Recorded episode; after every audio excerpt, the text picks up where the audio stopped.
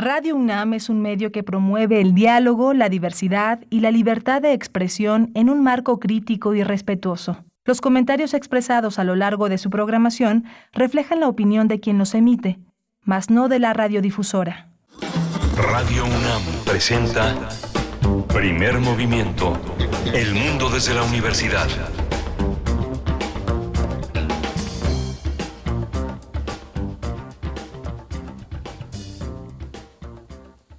Hola, buenos días. Son las 7 de la mañana con dos minutos en esta, en esta mañana de miércoles 24 de agosto. Ya estamos aquí en primer movimiento, eh, un equipo que compone Arturo González en la, en la, con los controles técnicos. Está Arturo González eh, al frente de estos controles aquí en Adolfo Prieto 133 en la Colonia del Valle, la sede de Radio UNAM.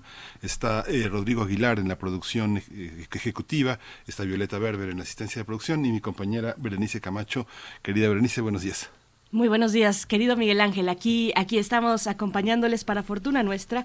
No sabemos si de ustedes, pero finalmente estamos aquí en esta mañana de miércoles, siete con tres minutos. Un gusto estar contigo, Miguel Ángel, con todo el equipo, pues desde sus lugares ya listos para iniciar esta emisión, donde estaremos compartiendo con ustedes, bueno, para, para iniciar, para el arranque, una buena noticia, un taller de poesía, un taller gratuito, además, impartido por nuestro querido amigo Rojo Córdoba. Rojo Córdoba es es poeta, es performer, es tallerista, gestor y promotor cultural, productor, eh, antologador, actor y escritor, enfocado en explorar las posibilidades de la oralidad, del hip hop y de la lírica interdisciplinaria y nos propone este taller de, poesía, un taller gratuito que se llevará a cabo del 5 al 29 de septiembre en Cámara de Diputados. Cámara de Diputados tiene un espacio o ha provisto un espacio, un, espacio eh, dirigido a la cultura y acercar a la comunidad a ese, a ese recinto eh, público de nuestro país. Así es que, bueno, vamos a tener los detalles con Rojo Córdoba.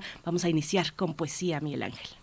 Sí, va a ser muy interesante escuchar esta, esta, esta propuesta y vamos a tener también la propuesta que Pavel Granados tiene para esta mañana, que es eh, nada menos que el swing, el swing en México y vamos a escuchar a los Trincas, una, una grabación de 1948 cantando el pollito Teddy de Emma Elena eh, Valdelamar. Así que bueno, va a ser muy interesante esta participación de este contexto que irradia hacia todo un género, que es el swing.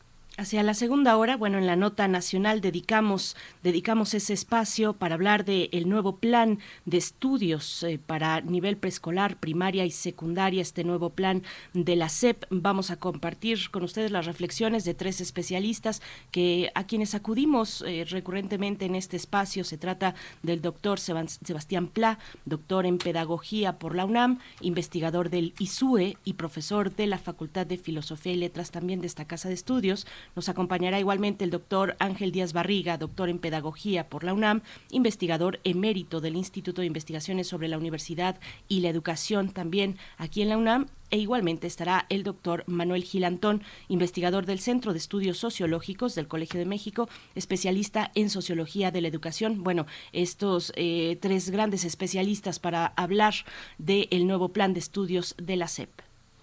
Vamos a tener, eh, le voy a tener el privilegio de hablar de la, eh, de la poesía, de declarar la poesía necesaria para quien no estuvo ayer en la curaduría de, Chitlali Morales. Escuchamos una composición de Yo-Yo Ma para eh, esta versión ya casi definitiva de Libertango, esta gran pieza que innovó el sentido del tango desde los años 70, mediados de los 70 en, en, este género que es tan importante en Argentina y que le trajo tantas críticas a Piazzolla, pero que le abrió el mundo con esta manera de reinterpretar. Vamos a escuchar la primera grabación que hizo de largo aliento para la televisión francesa, muy distinta a la que escuchamos ayer de Yo-Yo Ma. Vale la pena que la volvamos a, eh, escuchar y vamos a tener eh, la poesía que acompañó a Piazzolla en esa, en esa aventura de Libertango. Pues muy interesante la, la, propuesta para la poesía necesaria de esta mañana y en la mesa del día, el, un evento, un evento del Museo Universitario del Chopo. Es un encuentro muy interesante entre eh, mujeres de la danza, bailarinas, coreógrafas, investigadoras y demás. Eh, de verdad, de primer nivel, se titula Encrucijada, Mujeres en el Buto. Es el título de este evento que ya, ya inició el día de ayer con una primera fase que comprende un conversatorio eh, tuvo lugar ayer en el Museo Universitario del Chopo y empiezan a partir de hoy una serie de clases magistrales, hoy, mañana y el viernes, clases magistrales de mm, estas eh, pues especialistas en buto y en otras eh, maneras escénicas de la danza también, rituales, danzas rituales y demás. Bueno, vamos a ellas, ellas darán estas clases magistrales y se cierra, se cierra este evento con una función de danza, dos funciones de danza, una el sábado igualmente eh, ahí en el Museo Universitario del Chopo a las 19 horas y el domingo a las 18 horas vamos a tener a dos de las artífices de este proyecto Encrucijada Mujeres en el Buto. Se trata de Eugenia Vargas, bailarina, investigadora, gestora, docente, coreógrafa, fundadora y directora del Laboratorio Escénico Danza Teatro Ritual, es cofundadora y directora de Cuerpos en Revuelta, Festival Internacional de Buto y Variaciones Buto, plataforma escénico experimental. Así es que, bueno, y una larga trayectoria cada una de ellas, de verdad, eh, muy sólida a nivel eh, local eh, en sus países, porque intervienen especialistas mujeres en la danza desde Chile, desde Argentina, desde Japón y también desde México. Estaremos también con Rea Bolig, bailarina, coreógrafa, docente y directora. Estudió danza contemporánea y clásica con reconocidas maestras en Argentina y en Francia. Ahí estudió buto eh, durante cinco años y es profesora de expresión corporal. Eh, bueno, pues eh, mucho más, les repito, en, el, en la semblanza de estas mujeres que se reúnen en el Museo Universitario del Chopo para este evento que tiene entrada gratuita. Hay que, bueno, eh, los conciertos no, sí tienen un costo mínimo en realidad, eh, pero hay que inscribirse, hay que registrarse antes de llegar a las clases magistrales. Pero bueno, muy interesante va a estar la mesa del día hablando del buto, hablando de las mujeres en el buto y esta propuesta que hace el Museo Universitario del Chopo. Sí, va a ser muy, muy, muy interesante, que son eh, una, una visión bastante completa de lo que sucede hoy en el territorio del buto, que tiene en México por lo menos 30 eh, años completamente instalado en, la, en las artes escénicas. Hoy vamos a tener el crisol de la química, el origen de los elementos del Big Bang a las estrellas supernovas, el tema que el doctor Plinio Sosa propone para esta mañana. El doctor Plinio Sosa es académico de tiempo completo de la Facultad de Química, está dedicado a la divulgación de la química y a la enseñanza.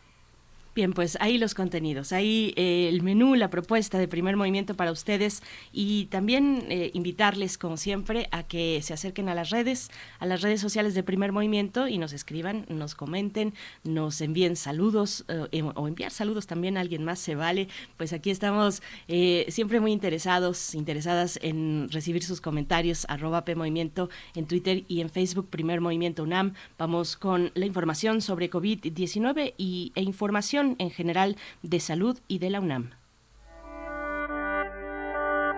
COVID-19. Ante la pandemia, sigamos informados. Radio UNAM. La Secretaría de Salud informó que en las últimas 24 horas se registraron 71 nuevos decesos, por lo que el número de lamentables fallecimientos por COVID-19 aumentó en México a 329.174. De acuerdo con el informe técnico ofrecido ayer por las autoridades sanitarias, en este mismo periodo se registraron 8.548 nuevos contagios, por lo que los casos confirmados acumulados aumentaron a 6.986.328, mientras que los casos activos estimados en todo el país por la Secretaría de Salud son 41.327. En información internacional y seguimiento también de la nota que compartíamos ayer en esta misma sección, la Organización Mundial de la Salud confirmó un nuevo brote de ébola en la región congoleña de Kivu Norte, en el este del país africano, tras los resultados de las pruebas realizadas a una mujer fallecida con síntomas de esa enfermedad.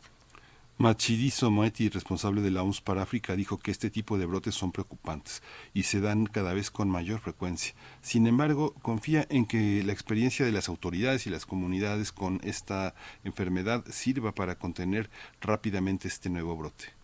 Y en información de la UNAM, al inaugurar el ciclo escolar 2022-2023, el rector Enrique Graue Vigers destacó que la matrícula total de la UNAM se incrementó en más de 9.000 estudiantes, al pasar de 361.000 a más de 370.000 alumnos y alumnas.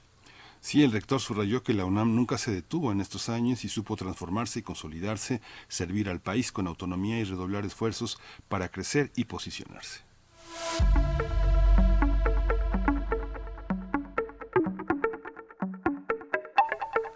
Recomendaciones culturales, esta vez desde la sala 10 del Museo Universitario del Chopo, que presenta, mm, que, a ver, vamos a corregir, a ver por ahí si es, no es el Museo Universitario del Chopo, es el Museo Universitario de Arte Contemporáneo, el MUAC. La sala 10 del MUAC presenta hasta el 8 de enero de 2023 la exposición virtual Reflecting Memory, Memoria Reflejada 2016 del artista Kader Atia.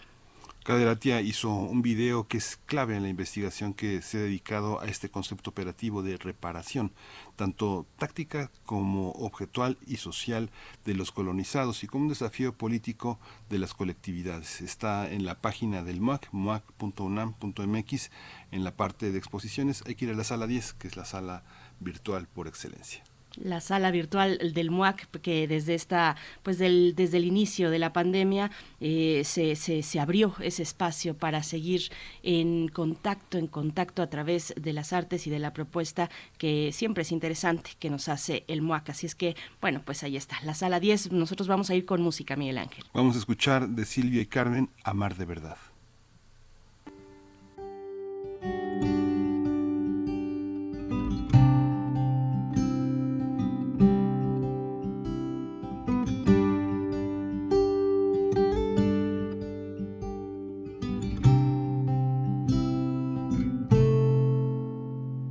que se quede tu perfume impregnado en mí, que el recuerdo de esta noche permanezca intacto, que la luna se conduela y no te deje ir, que no pases ya ni un día lejos de mi lado, que compruebe el universo que se puede conspirar. Que si juntos lo deseamos, lo que sea puede pasar que no existen imposibles amar.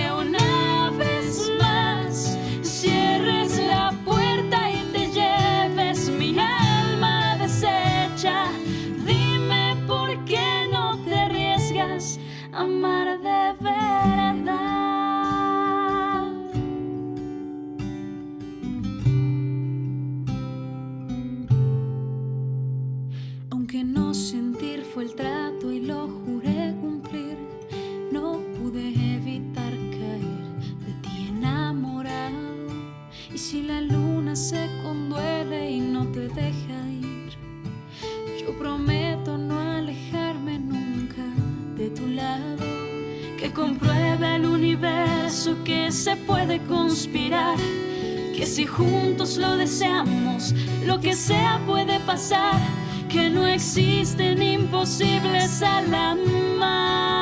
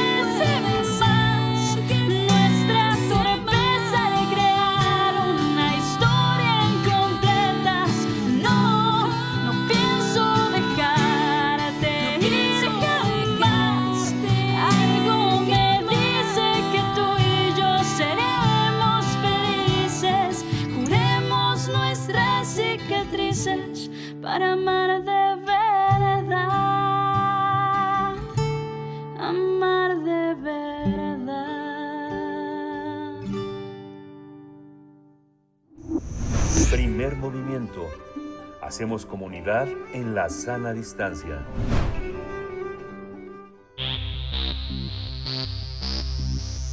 de festivales, ferias y más. Recomendaciones culturales. La Cámara de Diputados promueve un espacio cultural en septiembre, el mes del natalicio de José María Morelos y Pavón, por lo que este 2022 el trabajo creativo estará a cargo del poeta Rojo Córdoba, que va a impartir un taller de slam de poesía, spoken word y posibilidades versales, eh, rítmicas y poéticas desde la oralidad y la escritura. Este espacio tiene por objetivo promover las artes a través de la literatura, la poesía, así como la palabra escrita y hablada. El taller que se realizará del 5 al 29 de septiembre abordará las herramientas líricas para aproximarse al verso, es decir, la rima, la noción del ritmo, así como la métrica y las figuras retóricas más usadas.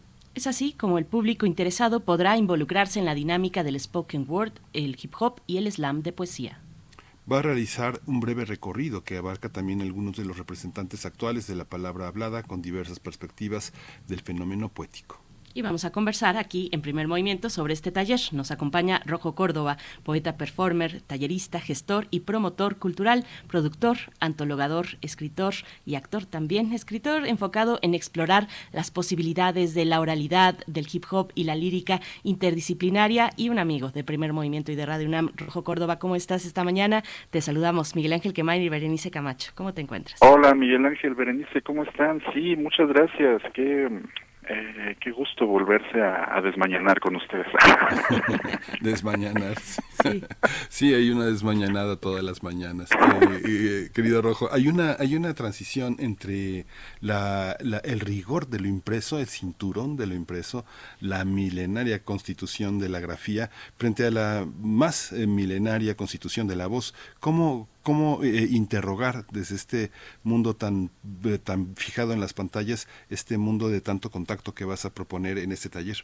Claro, pues en realidad eh, como lo manejas es algo que ya llevamos inherente a nosotros mismos, es nada más y nada menos que la voz expresando nuestro pesar, ¿no? Nuestro pesar y nuestra alegría, ¿no? Entonces se trata justo de llegar a, facilitar eh, eh, juegos llegar a facilitar dinámicas para romper el hielo y empezar a armar el fuego de la palabra y va a ser algo súper, mm, va a ser toda una experiencia, porque también este tipo de talleres que estamos, que se están comenzando, eh, es para volver a darle la conciencia a la gente de que la Cámara de Diputados, esto es el Congreso de la Unión, es un lugar de los mexicanos, y parecería que no, pero definitivamente sí, o sea, uno entra y ve todo este lujo, ¿no? O sea, bueno, nada más el candelabro que está ahí arriba de ellos, o sea, todo este asunto, así dices, bueno, pero esto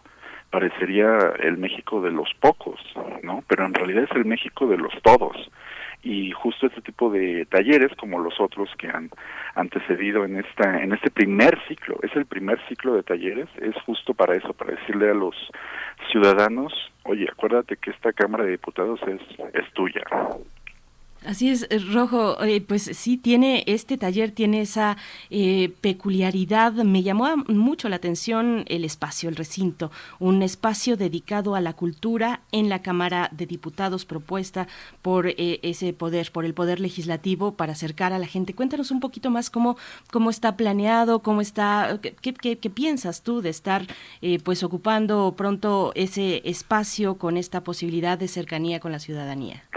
Sí, parecería un contrasentido, ¿no? O sea, como, o sea, como la el diálogo y el querer decirle a la gente, vengan, entren a este, ustedes también a formar la palabra, porque, o sea, hay que eh, mencionar al elefante en la habitación, ¿no? O sea, es un espacio polémico, ¿no? O sea, la historia, eh, la catedral del performance en México es la Cámara de Diputados, todas las cosas que han hecho los legisladores ahí arriba de la de los curules, eh, caballos, gritos, insultos, los de grim, o sea, todo. O sea, ha sucedido ahí este eh, básicamente como la, la, materialización del mole, de todos los moles, de todos los chiles, de todos los chocolates y de nuestra guacamólida eh, eh, mexicanidad que está ahí, ¿no? Esa eh, esa mezcla y sobre todo esa fricción entre nuestras pasiones mexicanas, ¿no? Entonces, por eso luego la gente dice, pero ¿por qué me están invitando a entrar? O sea, ¿qué va a pasar ahí? ¿No? Y este y es bien es bien interesante. No es mi, no es la primera vez que me toca organizar un evento en un lugar este polémico, políticamente hablando, porque justo tuve una un ciclo de del 2012 al 2000, eh, pues qué será 2019, hasta antes de la pandemia, en la suavicrema, en bueno, en ese entonces la estela de luz y que después le llamamos la suavicrema. Quién sabe si después de este taller o la Cámara de Diputados le decimos el, el chocorrol o el, el pingüino. o, ya sabes, o el pingüino. o sea, ¿por qué? Porque o sea, la gente este lo, lo reapropia y le empieza a decir, "Ah, sí, la suavicrema."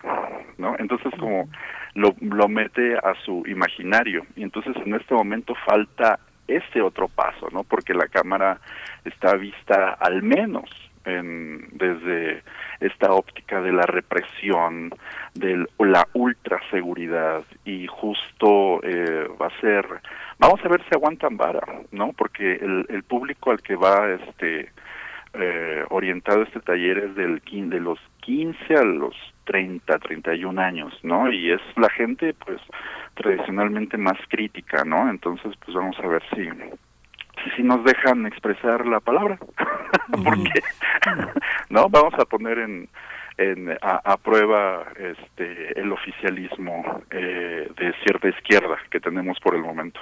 Sí, no, pero vas a ver que sí, es una cámara, es una cámara eh, verdaderamente interesante. Hay una, hay un centro de estudios, eh, el CESOP, está la enorme biblioteca, la biblioteca digital, la biblioteca física, tiene libros incunables, es una maravilla.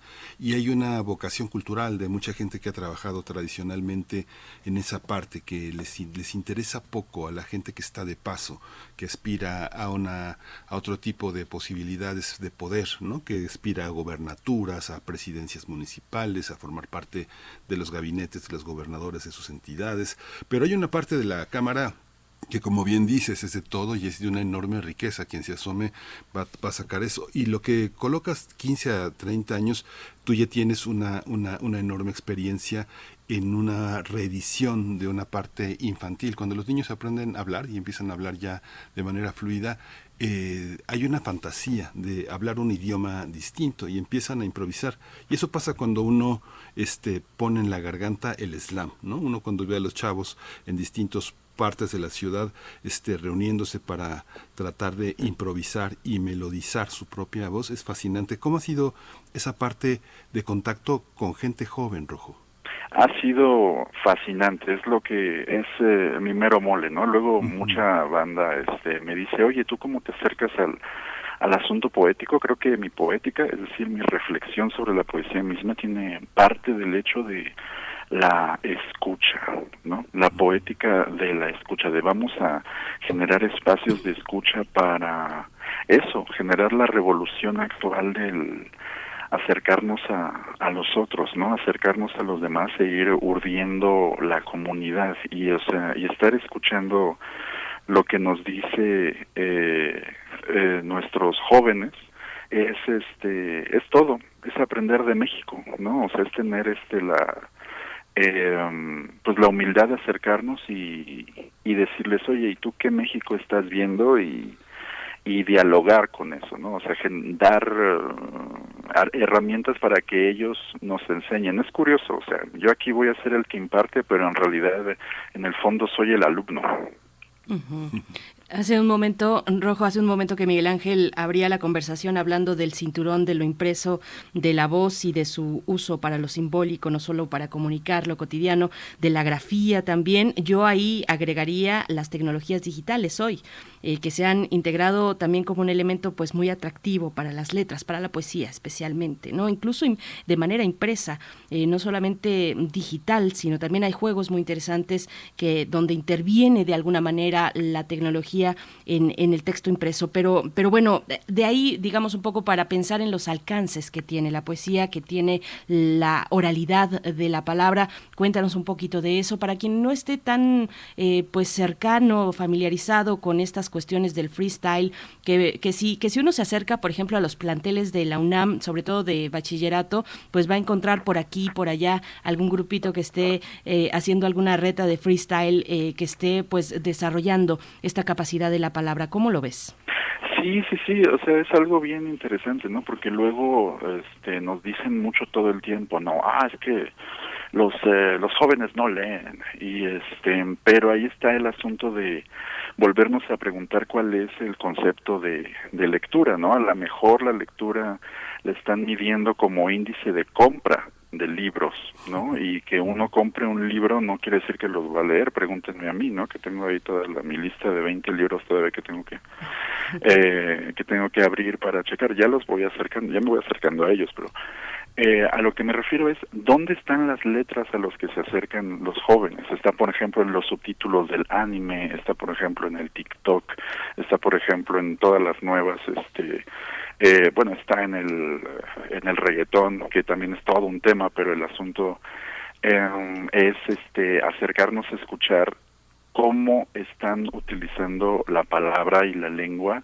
eh, nuestros jóvenes, ¿no? Entonces ese es un ese es un reto, es llegar con humildad y decir, ok, estoy proponiendo esto, mira, pero Sor Juana también estaba proponiendo esto, Lope de Vega estaba proponiendo esto, pero bueno, también escuchar qué nos está diciendo pues los nuevos raperos, los nuevos reggaetoneros y, y dialogar con eso que es el material al que se están acercando los jóvenes, ¿no? Quizá ahora la hiperconectividad, ¿no? O sea, es decir, ahora el un minuto del TikTok, o bueno, ya los tres minutos del TikTok, eh, y ir acercándonos a esa manera de porque en realidad al final el TikTok y los reels y las stories que vemos como en el Instagram y etcétera es como una especie de posibilidad de lo que en la antigüedad era el eh, la literatura de cordel. Es decir se dan cuenta eh, nos acercamos como esta parte que es como un, eh, ya saben, como un, una, un TikTok, después otro TikTok, y le subimos con el dedo y otro TikTok, es literatura de cordel. O sea, estamos viendo como fragmentitos, fragmentitos de cosas al azar que nos están dando una narrativa. Entonces, justo eh, es eso, o sea, como llegar como con eh, cierto bagaje y conocimiento histórico, decirles, oigan chavos, eso eso ya se venía haciendo y podemos generar eh, varias cosas eh, con esto también, ¿no? Y es este y no tenerle miedo a lo que nos vayan a decir los jóvenes y no tenerle miedo a las palabras que nos van a decir los los jóvenes, ¿no? Y bueno, y en mi experiencia desde el 2009 facilitando talleres a todo tipo de población, te puedo decir que los jóvenes se encuentran un un oasis al ser no solo al, al, al escribir, sino al ser escuchados, ¿sabes? O sea, yo cuando eh, tenía eh, mi ciclo de, de, slams de poesía, o sea, veías perfectamente los nacidos en los 80, los nacidos en los 90, los, los nacidos en los 2000, cómo se emocionaban por el hecho de pertenecer y por el hecho de ser escuchados, ¿no? Entonces aquí la poesía como una especie de bálsamo rítmico para tejernos, pero también para contenernos como comunidad, porque hay que decirlo, ¿no? Vivimos tiempos pospandémicos quizá prenucleares, ¿no? Entonces, eh, vaya que tenemos que estar unidos, ¿no? Y juntos y y este y preguntarnos cosas, ¿no? Porque también va a ser bien interesante porque es es súper fascinante entrar a la Cámara de Diputados y darse cuenta que se está hundiendo muy rudamente. Si ustedes van entrando, eh, este, es, no sé, no sé si sea karma, porque tú entras y te siente cómo se está hundiendo. ¿Por qué? Porque nuestra ciudad pues se edificó en un lago y entonces pues nos estamos hundiendo, pero en la Cámara de Diputados se siente muy fuerte, ¿no? O sea, me dicen que no hay peligro en el asunto del sismo, pero a lo que me refiero es cómo un lugar refleja una mexicanidad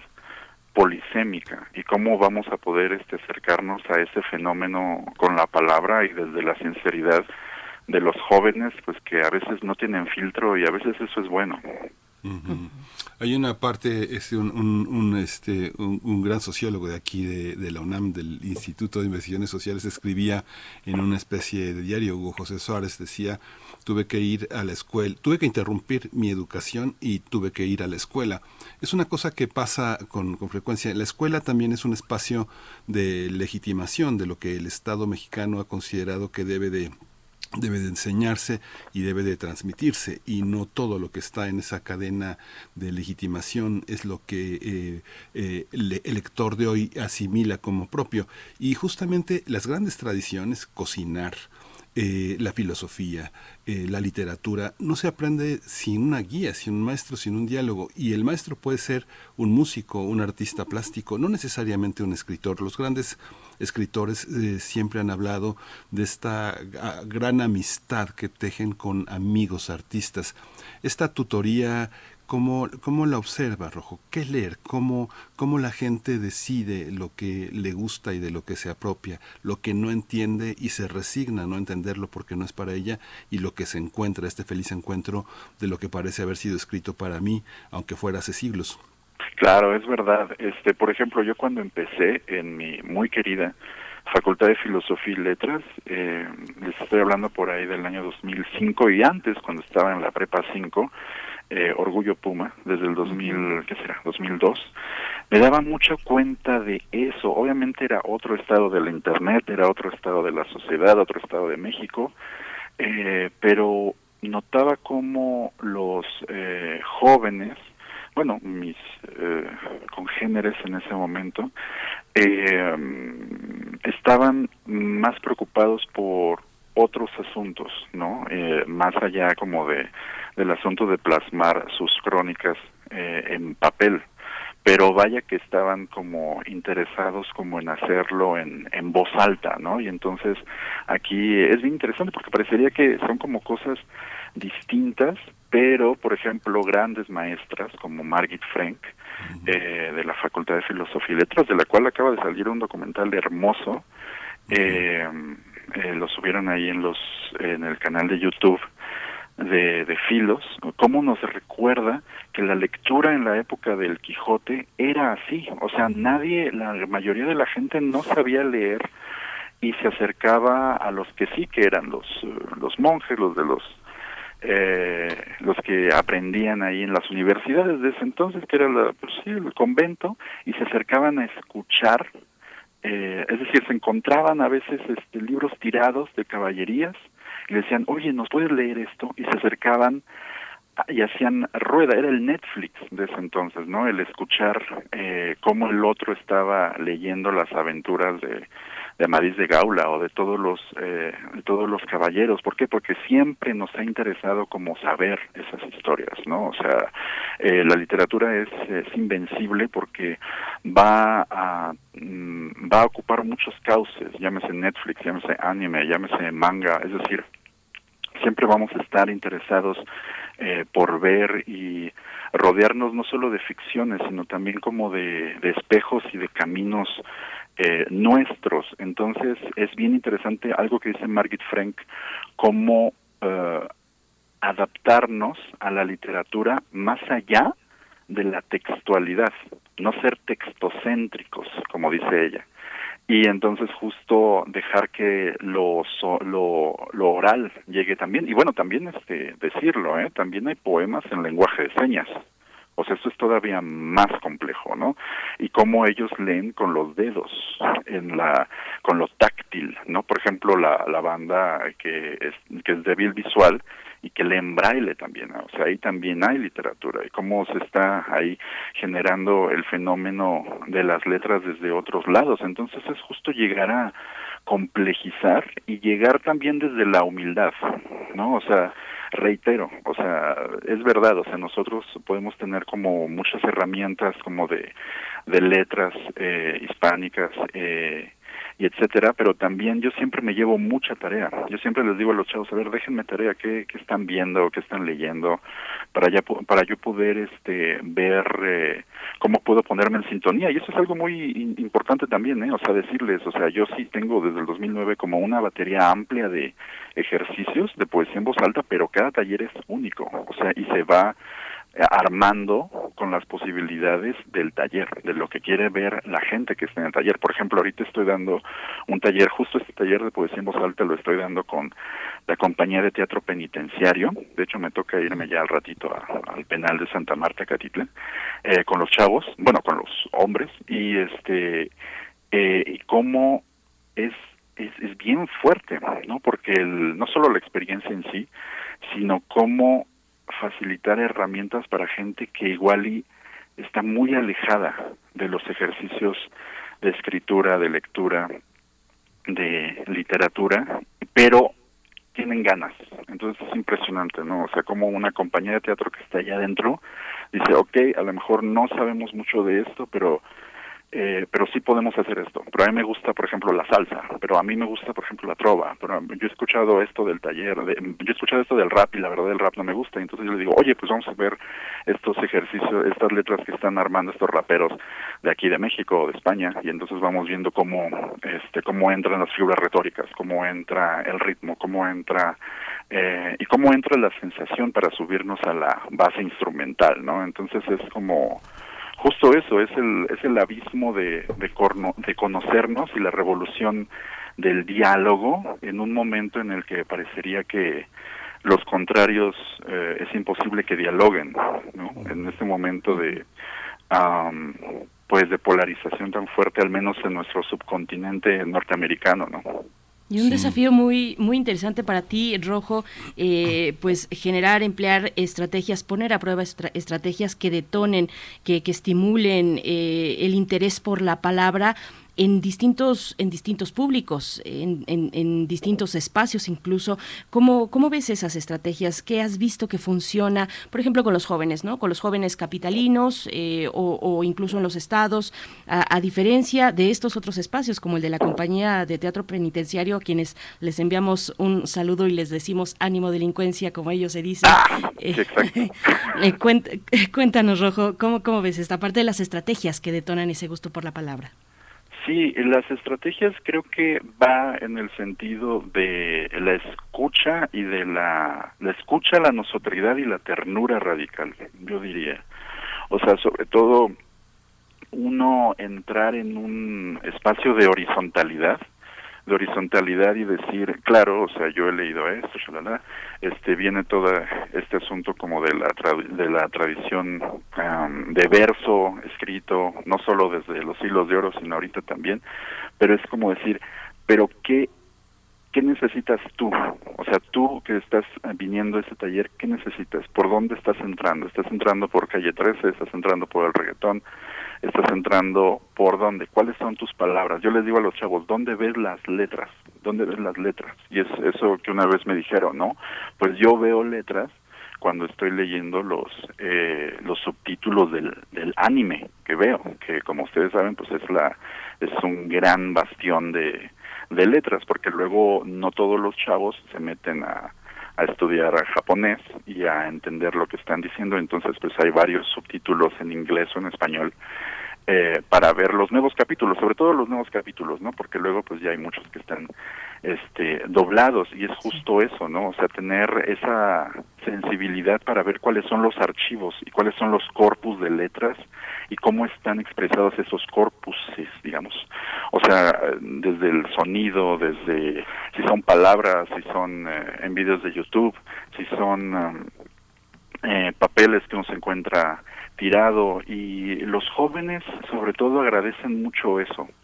O sea, agradecen mucho en vez de llegar a, a imponer, llegar a proponer, llegar a jugar y llegar uno también a, llevarse tarea para formar comunidad, que es la nosotridad, que es algo que yo he aplicado mucho, ¿no? Como en mi eh, en mi trabajo como organizador de eventos en diferentes espacios, ¿no? Que es justo cómo generamos esa nosotridad, básicamente a través de la escucha, ¿no? Por ejemplo, en el Museo del Chopo, este, generábamos mucho eso a partir del ciclo que yo tenía, eh, del 2015 al 2019, que se llamó Lo que se lee con el oído, otra vez inspirado en Margit Frank, eh, mm, en su lectura de, de cómo era la literatura en voz alta en los tiempos del Quijote, que era eso, o sea, básicamente el Quijote es un amasijo de oralidad vertido en papel. Qué interesante, ¿no? O sea, cómo después de tanto tiempo uno llega al Quijote y es llegar al origen, porque parecería, hablando de la grafía impresa, que son, es verdad, o sea, son dos deportes distintos, o sea, la literatura impresa es rugby y la literatura oral es fútbol, definitivamente, pero definitivamente son dos caras de la misma moneda y para muestra el Quijote, que es nada más y nada menos que un amasijo oral, o sea, uno si abres el libro es es la oralidad total, o sea, uno le está poniendo play a los podcasts, es como la conversación, es la catedral y, eh, y el, el avispero y la caja de aves y la caja de sonidos total, que es todas esas eh, todas esas este mm, colores que fue recopilando Cervantes, ¿no? Entonces es justo tener esa y, y, comunicarle, o sea, saber comunicarle esto a los jóvenes que a lo mejor en este momento no se van a acercar al Quijote, pero que ellos mismos son Quijotes, ¿no? Y eso es algo, o sea, son Quijotes y más en esta realidad, ¿no? Decirles, o sea, ustedes están persiguiendo sus gigantes, eh, aunque ustedes los vean como molinos o como nosotros los veamos como molinos, ellos los están viendo como gigantes, eh, darles el micrófono que ellos se ex expresen cómo es esta lucha de gigantes que ellos están eh, realizando en este contexto tan eh, complejo que es el actual mexicano, ¿no? O sea, uh, llegar a facilitar este tipo de herramientas es darles, reitero, un, un bálsamo a los jóvenes y decirles, mm, tu voz cuenta. Sí. Y eso eh, y eso entra en la escucha, en la generación de nosotridad y también en la ternura radical, que es básicamente saber acomodarnos, aunque no pensemos lo mismo, cómo nos acomodamos y con la empatía podemos eh, emplear y eh, emplear herramientas para dialogar. Entonces, eh, todo va a depender de, de los que lleguen. Sí. todo va a pues esto, de los esto que, que dices, Rojo, es, es muy interesante, porque por, por eso uno necesita ahora que te escucho, eh, por eso uno necesita una guía de lectura, alguien que acompañe este trabajo. No hay, no hay talleres eh, de, literatura ni de discusión en los lugares donde hay autoritarismo, donde hay totalitarismo. Los talleres están prohibidos, son círculos eh, cerrados.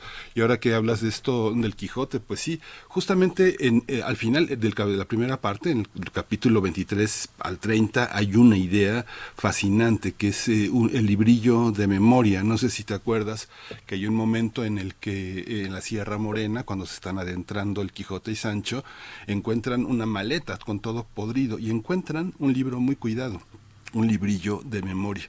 Ese librillo de memoria este tenía era un borrador, un librillo de memoria que era un borrador porque se hacía con un polvo que otra vez se pasaba como estos juegos que tienen los niños para dibujar y que luego se vuelve a borrar todo lo que dibujaron y se vuelve a dibujar.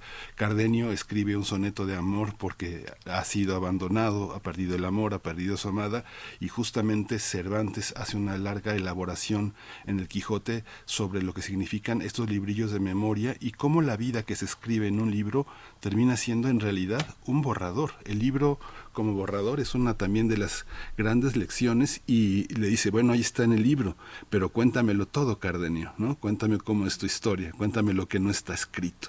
Y esa es la oralidad en el Quijote también, es fascinante. Pero bueno, llegamos al fin una última recomendación, recuérdanos las coordenadas para estar, para estar ahí, para que quienes se animen a tomarte como tutor, esta tutoría benigna de la literatura, se acerquen a ti. Sí, bueno, les agradezco de verdad mucho este tiempo, mis queridos amigos. Pues eh, invitamos a, al auditorio, este, pues tan, tan docto, tan, tan este instruido acá de primer movimiento a que pues que nos ensuciemos las manos con el verso y con la palabra en el mejor de los sentidos, en el sentido del alfarero. Este durante todo septiembre vamos a estar lunes y jueves de 4 a 6 en el Congreso de la Unión. Esto es en la zona ahí cerca de, eh, de San Lázaro, de Metro San Lázaro. No se preocupen, hay muchas vías. Si bien ahorita este, el metro está eh, en reparación, pero hay muchas vías de acceso.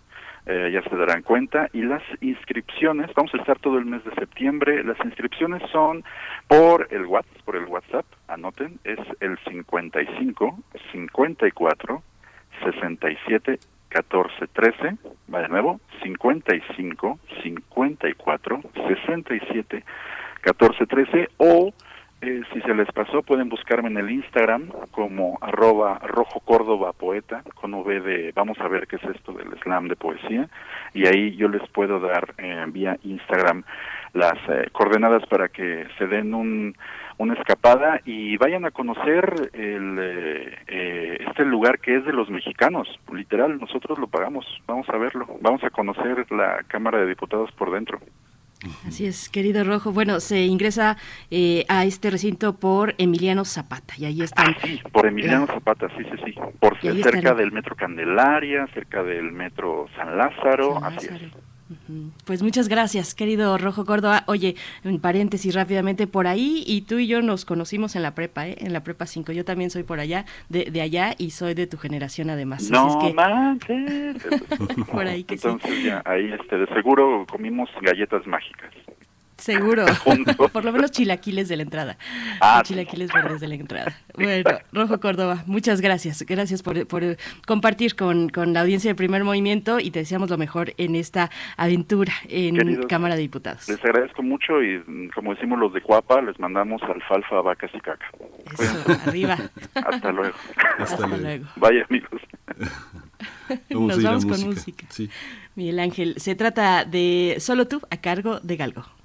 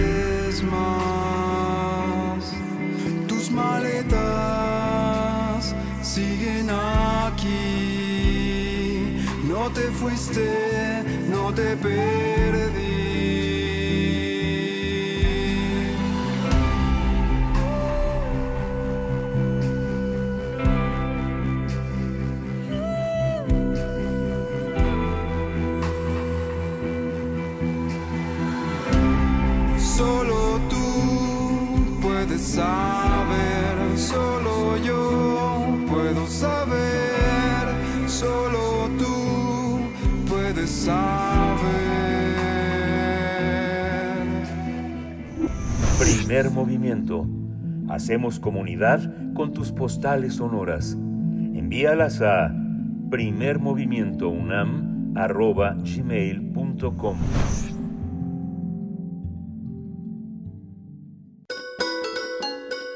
Fonografías de bolsillo.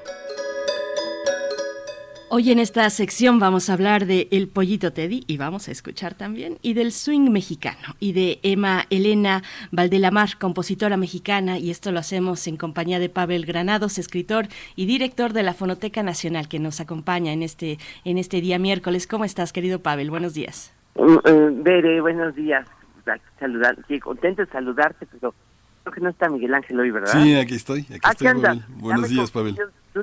No, no, estuviste, bueno, ya, ya, me hice bolas porque no estaba, que había sido de vacaciones, pero qué gusto saludarte. Igualmente, Pavel, gracias. Pues aquí efectivamente el tema de hoy, el swing mexicano y el pollito Teddy. Ahorita les digo quién fue el pollito Teddy, pero es que, eh, bueno, pues es una época muy bonita esta, la del swing mexicano que me encanta y creo que alguna vez les he traído yo pues alguna grabación de esos momentos porque el swing marcó es pues es la época que marcó la transición del jazz eh, eh, digamos estadounidense de Nueva Orleans a al norte a Chicago siendo el foxtrot el ritmo del sur de los Estados Unidos el ritmo que nació junto con el jazz y el swing el ritmo que se acostumbra a decir que se dio a conocer cuando o sí, sobre todo, se hizo famosísimo en el famoso concierto del Carnegie Hall de, de, eh, de 1938 de Benny Goodman. Y que sería ese el gran momento de, de en, que, en que cambia digamos como el centro del jazz no y en México se empezaron a dar eh, este pues también este cambio y hubo muchos compositores mexicanos que se dedicaron a, a hacer swing y por ejemplo pues así que me acuerdo ahorita las hermanas Julián, ¿se acuerdan ustedes? Una de ellas, la esposa de Tintán, Rosalía Julián, por ejemplo, ella cuenta que cuando conoció a Tintán y se enamoró de él, le compuso un swing. Eh, ellas mismas eh, tocaron swing y en sus programas de radio, etcétera. Y hoy traje una grabación que habla pues también de ese momento en que se tocó el swing y es eh, en México y de verdad ahí es toda una época, toda una etapa, que es como música que puede ser lo mismo muy eh, eh, divertida, pero también muy romántica. Ya el otro día precisamente traje un swing que fue el de la comer eh, carnitas con los agachados, pues es un, un swing y bueno, naturalmente Tintán fue un, un cantante de swing, ¿no? No sé cuánto habrá durado el, esta época aquí en México, pero yo creo que en los años 40 y 50 se tocaron mucho la, canciones con este ritmo, ¿no? Y la que yo creo que esta que traigo ahora, aunque es una grabación ya, eh, pues no es de principios de los años 40 cuando se dio el swing, sino de finales, es uno de los momentos eh, buenos del swing, porque precisamente el otro lado de este disco tiene una canción donde dice que el swing está llegando a México. Ahora, el pollito Teddy, rápidamente, eh, esta es una de las primeras canciones que hizo Emma Elena Valdelamar.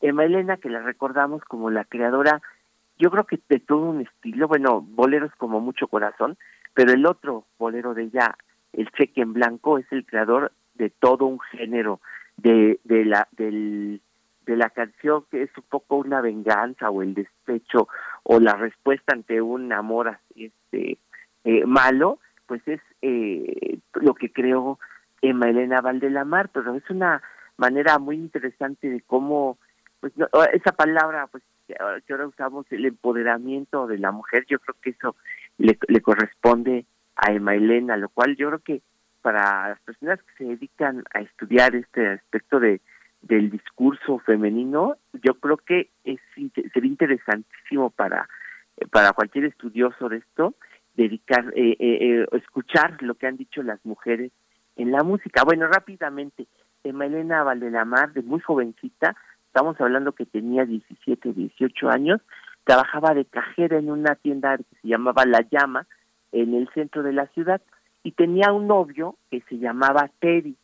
Y Teddy fue con unos tíos de Emma Elena a pedirle dinero a, como si les dijo, Emma Elena tiene un problema porque robó dinero de de, su trabajo, robó dos mil pesos, entonces eh, pues anda, tiene que reponer ese dinero y los tíos dieron ese dinero al novio Teddy, pero Teddy en realidad usó ese dinero para despedirse de Emma Elena e irse a los Estados Unidos.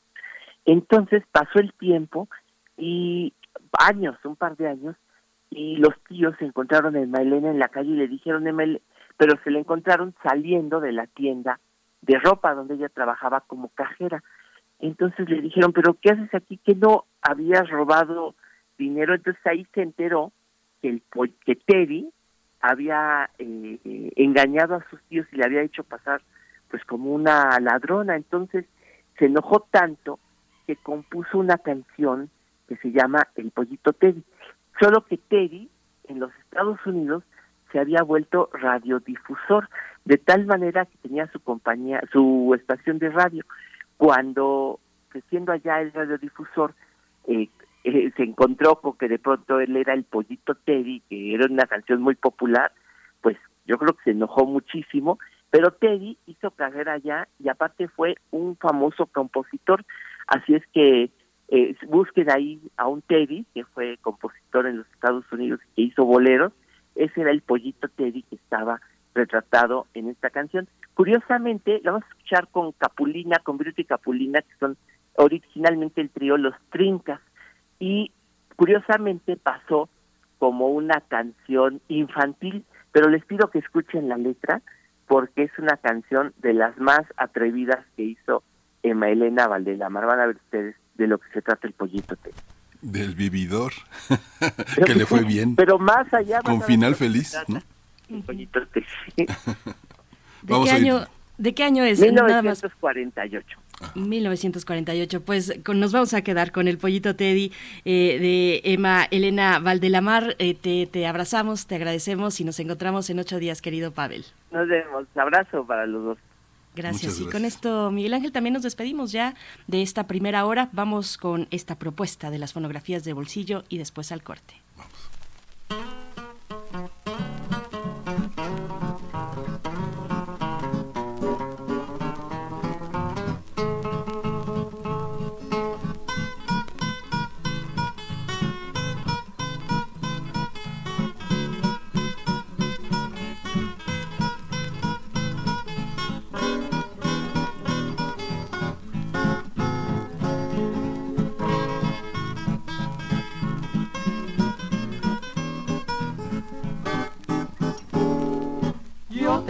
Que llamaba débil. Era pequeñito, tembloroso y débil. Se clavaba el pico, se clavaba todo. En dos mil pesillos me salió mi pollo. Una tarde en casa dije que hay de nuevo. Y me van diciendo te ha puesto un huevo. No reflexionaba y hasta me reía cuando me di cuenta de lo que decía. Como mi pollito te di, se volvió pollita y ahí tienen ustedes, nadie se imagina, mi pollito Teddy resultó gallina.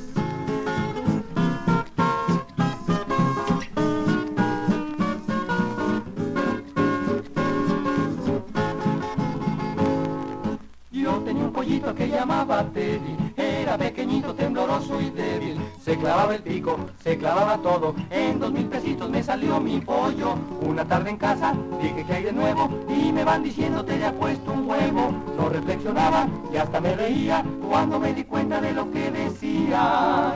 Como mi pollito Teddy se volvió pollita y ahí tienen ustedes, nadie se imagina, mi pollito Teddy resultó gallina,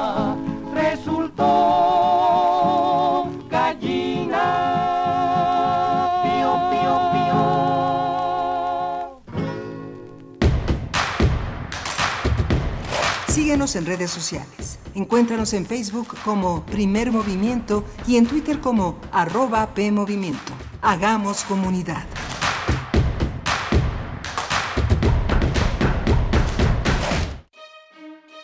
Conoce tus derechos como audiencia. Conocer el código de ética de cada emisora es tu derecho como audiencia. Tanto contenido como programación en radio atienden a valores y principios éticos de la emisora que los transmite. Como radio pública, puedes y debes tener acceso a los compromisos del código de ética y a expresar tu opinión si no se cumplen. Acércate a tu emisora pública y participa. Conoce tus derechos como radio escucha. Defensoría de Audiencias, tu espacio de diálogo con la radio. Te invitamos a contactar a la defensora a través de su correo electrónico defensordeaudiencia.unam.mx. Visita su página electrónica defensordelaudiencia.unam.mx.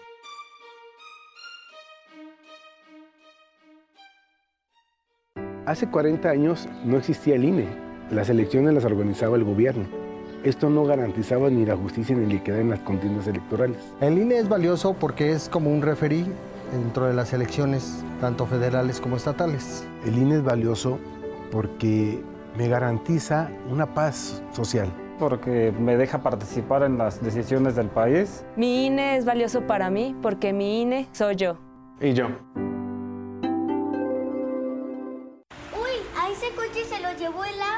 En temporada de lluvias hay que tomar precauciones. Nunca cruzar la corriente en una inundación. Tan solo 50 centímetros de agua pueden llevarse un coche. Consulta los pronósticos del Servicio Meteorológico Nacional. Ten una mochila de emergencia. Agua potable.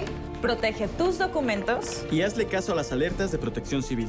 Esta temporada de lluvias y ciclones, juntos nos protegemos mejor. La Conagua y el Servicio Meteorológico Nacional te informan por tu seguridad. Gobierno de México. Cultivemos el gusto por el arte escrito y el ejercicio de la imaginación al lado de María Ángeles Comezaña en Al compás de la letra. Rutas literarias para viajar entre textos, poemas y cartas. Todos los jueves a las 18 horas por el 96.1 de FM. Radio UNAM. Experiencia sonora.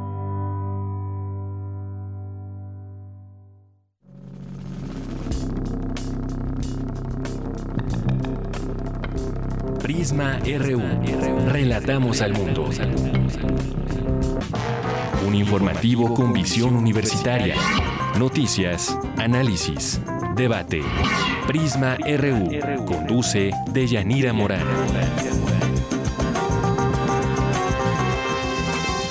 Te invitamos a escucharnos de lunes a viernes, de 1 a 3 de la tarde. 96.1 de FM.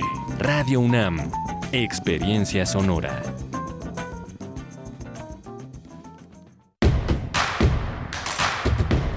Queremos escucharte. Llámanos al 55 36 43 39 y al 55 36 89 89. Primer movimiento. Hacemos comunidad. Ya son las 8 de la mañana con 4 minutos. Les saludamos desde primer movimiento aquí en Radio UNAM en este miércoles 24 de agosto de 2022. Estamos iniciando nuestra segunda hora de transmisión y nos enlazamos con Radio Nicolaita en el 104.3 de la frecuencia modulada para saludar a Morelia, a todos los que sintonizan esta frecuencia de la Universidad Michoacana de San Nicolás de Hidalgo y los que permanecen desde muy temprano también aquí en Radio UNAM. Eh, todo el equipo eh, en sus puestos. Está Rodrigo Aguilar en la producción ejecutiva, Violeta Berber en cabina en la asistencia de producción, Arturo González también en los controles técnicos, Tamara Quiroz en redes sociales, hace un momentito que estaba respondiendo Tamara a unos comentarios en redes sociales, y decían, gracias Bere, no, la que está en redes es Tamara, yo estoy aquí al micrófono con mi compañero Miguel Ángel Quemain en el habla de este espacio. ¿Cómo estás, Miguel Ángel? Buenos días. Hola, Berenice, buenos días, buenos días a todos nuestros eh, radioescuchas, a quienes hacen comunidad en este espacio de radiodifusión, de radiodifusión pública y universitaria. Eh, tuvimos una mañana muy interesante, eh, eh, la, presencia de Pavel Granados con esa gran anécdota que hace posible también entender cómo a finales de los 50 había una manera de, de, vincularse, de creer, de confiar en el, en el amor, muy semejante a la que vivimos todavía en nuestros días. Y Rojo Córdoba, que él es un poeta, performer, tallerista, gestor, promotor cultural, ex compañero de Berenice Camacho también allá en la prepa. Así que bueno, muy, muy, muy interesante. Y tenemos una mesa, una, una, una, prácticamente es una mesa en la segunda hora en la que vamos a contar con un conjunto de estudiosos, de, de realmente personas muy relevantes, muy importantes para para pensar la educación desde la sociología, desde los estudios de la universidad, desde la pedagogía. Es, eh, se trata del el doctor Manuel Girantón, es investigador del Centro de Estudios Sociológicos del Colegio de México y también estará con nosotros de manera alternada, ellos dos, el doctor en pedagogía por la UNAM, investigador emérito del Instituto de Investigaciones sobre la Universidad, el doctor Ángel Díaz Barriga, una, una figura verdaderamente importante, un hombre fundamental en este territorio, y el doctor Sebastián Pla, doctor en pedagogía por la UNAM, investigador del LUISE y profesor de la Facultad de Filosofía y Letras de la UNAM, una, una, una capacidad de pensar desde distintos territorios eh, sin fronteras, la educación, la filosofía, la literatura, eh, la enseñanza.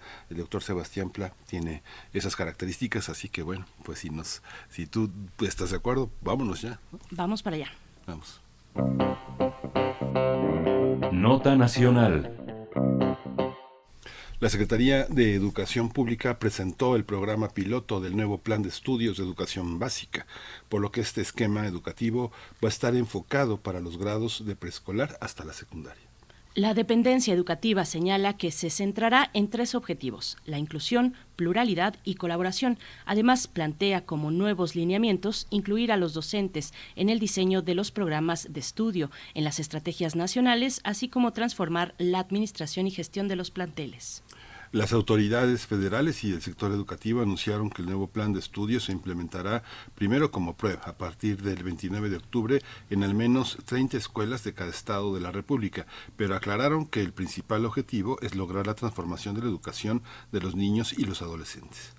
Durante la presentación, la semana pasada, la presentación de este plan, todavía titular de la Secretaría de Educación Pública, Delfina Gómez, eh, quien busca contender, también hay que recordarlo, por la gubernatura del Estado de México, explicó que este plan de estudios fue diseñado tras consultar a docentes, familias, alumnos, especialistas y organizaciones sociales. Esta propuesta se sostiene en seis campos del saber. Lenguaje, saberes y pensamiento científico, ética, naturaleza, sociedad y de lo humano a lo comunitario. Además, está articulado por siete ejes temáticos, pensamiento crítico, interculturalidad crítica, igualdad de género, integración, vida saludable, artes y experiencias estéticas, y apropiación de las culturas a través de la lectura. Vamos a analizar todo este nuevo plan de estudios de educación básica con este conjunto de especialistas que ya les anunciábamos. Está el doctor Sebastián Pla, él es doctor en pedagogía por la UNAM, investigador del ISO y profesor de la Facultad de Filosofía y Letras de la UNAM. Doctor Sebastián Pla, qué gusto, gracias por aceptar este diálogo. Bienvenido a Primer Movimiento. Hola, buenos días. Muchas gracias por la invitación. Gracias. Gracias, doctor Pla. Igualmente saludamos y damos la bienvenida al doctor Ángel Díaz Barriga, doctor en Pedagogía por la UNAM, investigador emérito del Instituto de Investigaciones sobre la Universidad y la Educación, también de esta Casa de Estudios. Doctor Díaz Barriga, gracias por eh, aceptar este diálogo. Bienvenido, buenos días. Eh, buenos días, un saludo a ustedes y un saludo a Sebastián. Muchísimas gracias, eh, doctor Díaz Barriga. Qué, qué, gusto que esté con nosotros. Abro con usted. Eh, ¿Cuáles considera de este nuevo plan que son las debilidades y las fortalezas? ¿Dónde podría consolidarse y dónde puede hacer agua un proyecto como este? Eh, es, una pregunta un poco complicada, pero yo diría que el nuevo plan de estudios tiene parte de tres ejes y estos tres ejes son fundamentales para entenderlo. El primer eje es contra la fragmentación que ha existido en las propuestas curriculares prácticamente de todo el siglo pasado hasta el presente, impulsar la integración de conocimientos y aprendizajes a partir de seis de, de tres campos formativos. O sea, integración curricular va a ser al mismo tiempo el gran reto en el que estamos trabajando en los programas y también donde vamos a poder eh, observar el mayor, un, número significativo de dificultades para poderlo para poderlo materializar. Se trata de que no se enseñen las disciplinas y esto es muy importante que el auditorio lo entienda, que no se enseñen las materias para aprender las materias, sino que se enseñen las disciplinas para poder entender, explicar, sugerir algunas propuestas de que niño o adolescente pueden hacer este para mejorar este alguna situación de su entorno o de la realidad mundial social que se vive. El segundo principio es reconocer la profesionalidad del y profesionalismo del docente. Esto es reconocer que los docentes mexicanos tienen una formación eh, disciplinaria, una formación pedagógica, una formación curricular que les permite actuar en el salón de clases. esto también va a representar al mismo tiempo que una gran propuesta de este proyecto curricular, al mismo tiempo una dificultad para llevarlo adelante. Y finalmente, eh, el vínculo escuela-comunidad. Esto es, lo que se busca es que la escuela eh, no cierre sus puertas, no cierre sus patios, eh, no sea la escuela una especie de isla en, en el entorno de la sociedad. Y entonces las escuelas mexicanas, porque siguiendo una autora mexicana, Elsie Rodwell, que plantea, no existe la escuela, sino las escuelas, porque cada escuela tiene su contexto, su trayectoria, sus procesos, su comunidad docente, su comunidad de padres de familia, etcétera. Que las escuelas sean un elemento fundamental en el contexto escuela-comunidad. Y la comunidad puede ser este, una perspectiva comunitaria de poblaciones originarias, pero hasta el concepto de contexto o territorio donde se encuentra la escuela en el medio urbano, que incluso podría ser el condominio, el vecindario, etcétera. Este tema, eh, vinculado a la profesionalización de los docentes y vinculado a la integración curricular, van, son los ejes articuladores del proyecto curricular que se ha construido.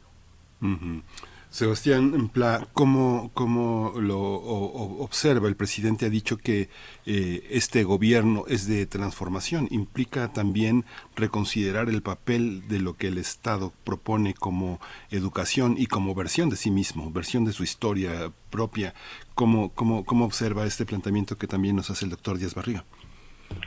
Bueno, eh, aprovecho para saludar a Ángel. Este, bueno, sin lugar a dudas, el nuevo plan de estudio eh, eh, este, es un proyecto muy diferente a los anteriores. Y esto, eh, hay que reconocerlo, es abre posibilidades educativas inéditas en México. por supuesto, como todo nuevo plan de estudios, tendrá dificultades que el propio Ángel ha mencionado.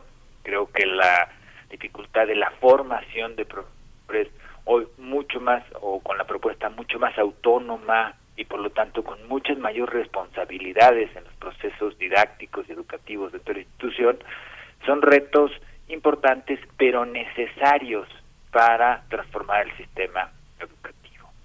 Creo que también es muy importante un cambio de lenguaje, un lenguaje mucho más inclusivo, mucho más eh, reconocedor de la diversidad que caracteriza a México y que por lo general la historia educativa había sintetizado en una identidad única, homogénea y en el fondo excluyente de múltiples formas de ser.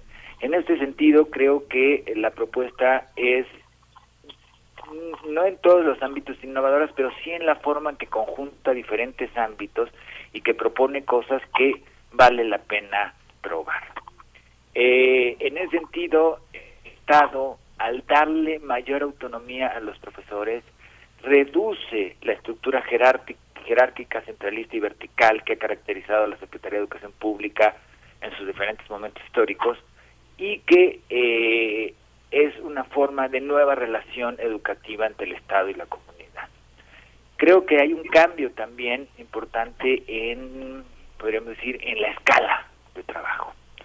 Llevábamos ya 30 años mirando hacia la globalización, hacia la necesidad de las competencias en lo que se denominaba como sistema económico llamado la sociedad de la información y que hoy hemos eh, reducido, no reducido en la cuestión de horizonte, sino en, la, en reducido al espacio contextual de la comunidad, es regresar a, en cierta medida a lo local. Y esto tiene eh, elementos muy importantes, pero también sus riesgos significativos, en especial en el proceso que todavía falta por diseñar sobre los saberes y los contenidos y que sé que eh, con lo que salió en el diario oficial de la federación y el, el, futuro piloteo pues se trabajará con bastante más cuidado que es lo que se suponía iba a pasar. Creo que, eh, bueno, les propongo que para seguir en esta revisión, en estas reflexiones sobre la educación en México y este nuevo, nuevo plan, incorporemos también su, su reflexión sobre lo que ocurrió en la pandemia, sobre los, los rezagos a causa de la pandemia y cómo es que este plan hace o no, o de qué manera y en qué medida frente a ese déficit. Eh, bueno, eh, les, les dejo la palabra, doctor Ángel Díaz Barriga, por favor. Mire, la pandemia que mostró que el sistema educativo no estaba preparado. Yo creo que no es culpa del sistema educativo, pero no estaba preparado para enfrentar una situación inédita como la que se presentó.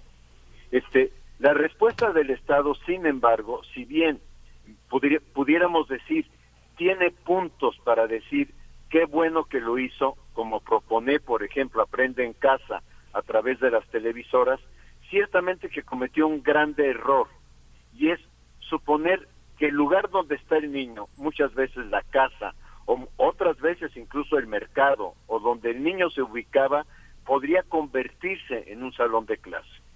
Y de alguna manera, el segundo problema que observamos es, no era posible trabajar eh, con, con la misma fuerza, con la misma intensidad que se tiene en la presencialidad, todos los contenidos de los libros de texto. Entonces, Aprende en casa se redujo prácticamente a que los niños eh, siguieran el libro de texto como si fuera un manual a cumplir. Ciertamente que los maestros se salieron de ese esquema y los maestros empezaron a trabajar con WhatsApp eh, con sus estudiantes. Obviamente, si uno juzga el, el aprendizaje de los alumnos a través de los resultados de aprendizaje, que es como estamos acostumbrados a juzgarlos, y el plan de estudios plantea que se haga de otra forma, este, los estudiantes mexicanos no desarrollaron todas las habilidades y todos los conocimientos que se esperaban en matemáticas fundamentalmente y en lectoescritura. Sin embargo, y esto no ha sido valorado porque en general, por ejemplo, UNICEF dice se perdieron dos o tres años de escolaridad. Eh, lo que no se ha analizado es, pero ¿qué se ganó? Porque la pandemia también fue un momento de aprendizaje. Lamentablemente el sistema educativo no pudo avanzar hacia un modelo de hacia entender otra situación de aprendizaje, incluso hacia proponer estrategias de aprendizaje multigrado dado de que varios niños en general estaban acompañados o podrían estar acompañados por hermanos o por primos este o por vecinos este que pertenecían a distintos grados escolares. Entonces, sí reconocemos que hubo un rezago en el periodo de la pandemia, pero también este rezago se debió a que se apostó más a cumplir con los libros de texto que a los aprendizajes que los alumnos pudieran tener. Entonces, al plantear un, proyecto de integración curricular y que además al plantearle a los docentes que la estructura con la que tienen que trabajar es a partir de proyectos o es a partir de modelos de enseñanza globalizada, pensamos que vamos a ir enfrentando paulatinamente porque esto no se va a resolver como varita mágica, nada más porque el plan de estudios eh, nuevo ya está, ya exista y se empiece a llevar a cabo en las aulas. ¿Cómo lo ve, doctor Sebastián Pla? Es muy interesante también este, pues, este planteamiento de retomar esas otras experiencias que los estudiantes, los más jóvenes, los más pequeños, eh, recogieron en la pandemia desde otras fuentes, no necesariamente desde la educativa, pero bueno, ahí está Aprender en Casa. Cuando se presentó este plan de estudios, la, eh, la maestra Delfina Gómez, pues hablaba muy bien de él, eh, dijo que es un referente a nivel internacional, que le han consultado desde otros países sobre el diseño e implementación. ¿Cómo ve? ¿Cómo ve esta, esta cuestión, doctor? Eh, yo tengo una posición un poco más pesimista en relación a eh, lo que Ángel ha comentado sobre la pandemia. Creo que en general el sistema educativo no fue, eh, bueno, tampoco es que lo haya dicho así, pero este no fue nada positiva. Creo que en realidad presentó una serie de retos significativos eh, que ahorita voy a ir. Lo que comparto mucho con Ángel es esta idea de evitar partir del déficit. esta idea de pérdida de aprendizaje, de rezago de aprendizaje. por ejemplo, pérdida de aprendizaje está muy plan, muy está visto y hablado desde el lenguaje económico. Se ha perdido tanto dinero porque no se invirtió, ¿no? Cuando no se ha producido ese dinero. Son formas y lógicas económicas que han sido llevadas a la educación y que no hacen más que acomodar a los niños, a las familias y al sistema, a los profesores, en una condición de déficit que no hace más que deteriorar al propio sistema educativo. Creo que la nueva propuesta en ese sentido trata de abandonar esa mirada y pensar las cosas desde lo positivo, desde qué se ganó, qué se puede hacer, qué podemos aprender, es decir, una mirada pedagógica de intentar las cosas con lo que se tiene y con lo que se puede. Ahora bien, creo que la pandemia ha presentado dos cosas muy importantes y que son retos para eh, la nueva escuela mexicana.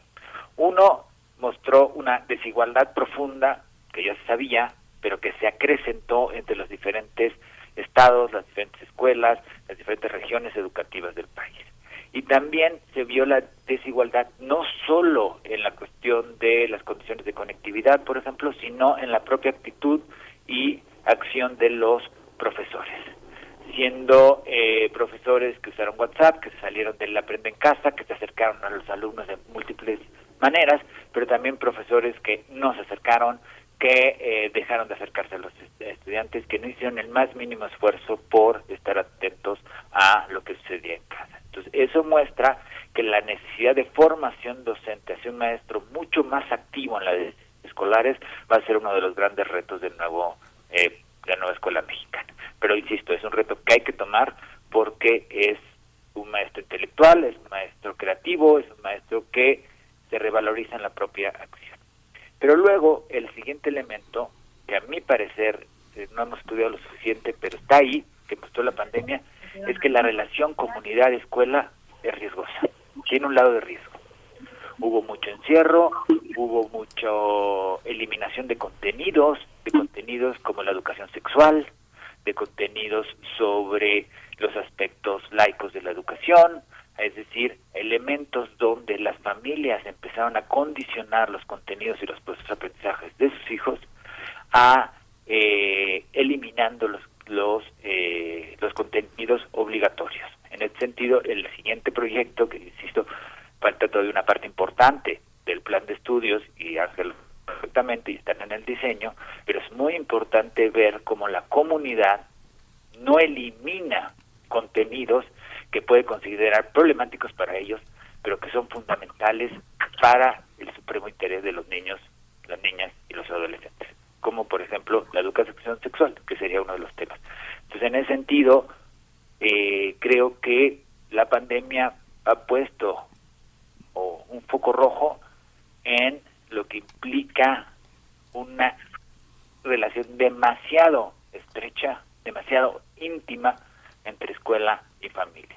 La escuela debe, de una u otra manera, también separar a los niños de su familia y abrirle horizontes que la familia no debe, no puede hacer.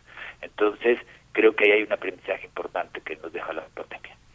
Sí, qué fascinante este Sebastián Pla lo que dice porque pues resulta muy importante y entra yo creo en esa dimensión eh, eh, de que es eh, la laicidad que no necesariamente tiene que ver con ese aspecto opuesto que sería lo religioso. Voy con el doctor Ángel Díaz Barriga que es este es, es muy interesante esto que planteaba sobre el tema de las escuelas y que está en consonancia con los aspectos que ha tocado el doctor Sebastián Pla, que tiene que ver con la formación de docentes y por otra parte con la intervención de las familias. Uno ve a los profesores, sobre todo a la parte administrativa de las escuelas, los directores, los supervisores, los subdirectores, arrinconados, siempre eh, eh, aterrados entre dos dimensiones, una que es la de el sindicato y otra que es la vigilancia normativa del gobierno. ¿Cómo entender esta parte administrativa, doctor, que tiene que ver un poco con lo que ha comentado también el doctor Pla, que es la parte de promesas incumplidas en una parte del magisterio que no viene de, la, formación normalista,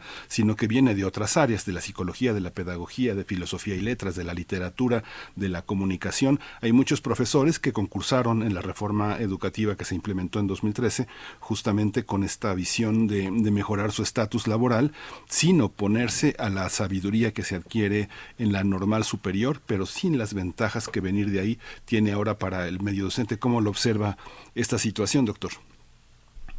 Este, el, el proyecto que estamos trabajando plantea tres fases de formación docente a lo largo del año. Este, ciertamente que todavía en, en, los grupos de trabajo estamos analizando este, hasta dónde se está logrando materializar estas fases en algo que sea significativo y que reproduzca en, en, el, en el proyecto de formación los planteamientos generales, los principios, los fundamentos que tiene este plan de estudios. La primera fase se está realizando esta semana, ya podremos este un poco más adelante hacer una evaluación de sus resultados. La segunda fase se realizará en el mes de enero y la tercera fase se realizará al término del curso escolar, este, a través de los consejos técnicos escolares. ¿Por qué se ha escogido el Consejo Técnico Escolar como punto de unidad para el trabajo colectivo en este plan de estudios? Porque estamos también trabajando por transformar la parte burocrática del Consejo Técnico Escolar e incluso la, la normatividad con la que se le presenta al Consejo Técnico Escolar este, las tareas que tiene que realizar. Eh, cinco minutos para iniciar la sesión, 20 minutos para escuchar el mensaje del secretario de Educación, eh, 20 minutos para realizar e, X tarea y además tener que presentar un informe escrito de, de las actividades que el Consejo Técnico solicitó. Eh, ciertamente que no lo, no lo estamos logrando, por lo menos en esta primera etapa. O sea, lo que hemos planteado es el proyecto curricular implica una transformación de cabezas, una transformación de la manera de ver la educación.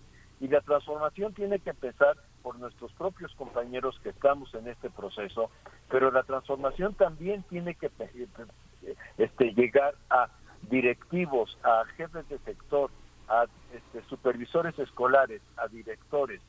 Este, ciertamente que hemos encontrado, y debo reconocer, una voluntad enorme de la mayoría de los secretarios de educación, por no decir de todos los secretarios de educación estatal, para llevar adelante este proyecto.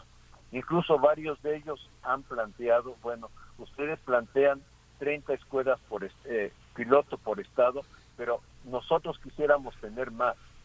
Y lo que ha planteado la Secretaría es, bueno, nosotros vamos a hacer la supervisión, el cuidado, la orientación, el acompañamiento de 30 escuelas por estado que son 930 eh, o 960 en el país. Pero sin embargo, este un secretario de educación decide que en su estado se lleven más escuelas en piloto, este, será una decisión que libremente tome él y entonces sus grupos técnicos se encargarán con las guías que estamos, estamos elaborando en este momento para el acompañamiento del seguimiento del pilotaje, con esas guías también trabajar y, y establecer los informes que se requieran para la propia Secretaría de Educación Estatal. Con esto que estamos buscando, buscamos que se cambie es esta visión que se tiene tanto del Consejo Técnico como de la función de directivos en distintas jerarquías del sistema educativo, de lo que se trata es de pedirle al maestro trabajo administrativo.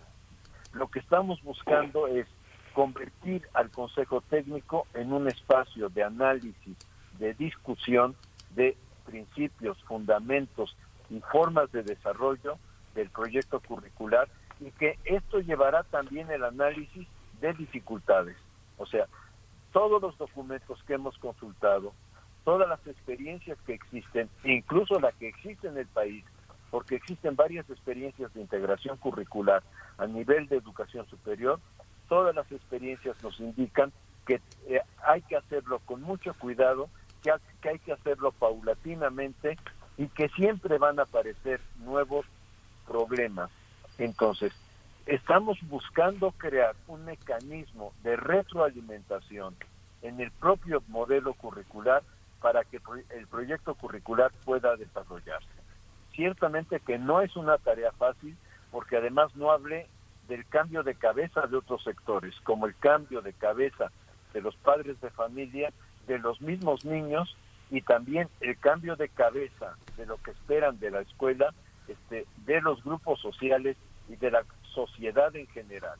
O sea, este es un cambio radical en la concepción que se tiene de la educación que busca centrarse en atender los procesos de aprendizaje que desarrolla el sujeto y revisar los procesos que no logra desarrollar y no tanto se centra en los logros de aprendizaje que, que es un poco la estructura que ha existido en la historia de nuestro sistema educativo.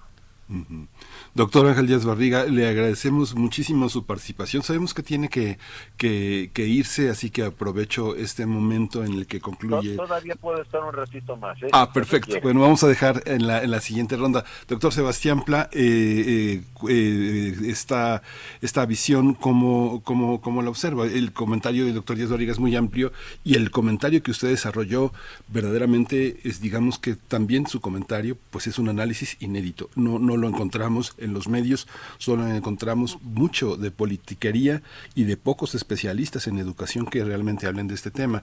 Quisiera usted seguir adelante, por favor. Este, sí, gracias. Lo que he planteado, Ángel, eh, yo sí creo quiero decir una cosa. Yo creo que en este momento, en un principio, el diseño del plan de estudios fue bastante caótico. Las eh, los personajes públicos que estaban defendiendo el, el plan de estudios creo que más perjudicaron que ayudaron.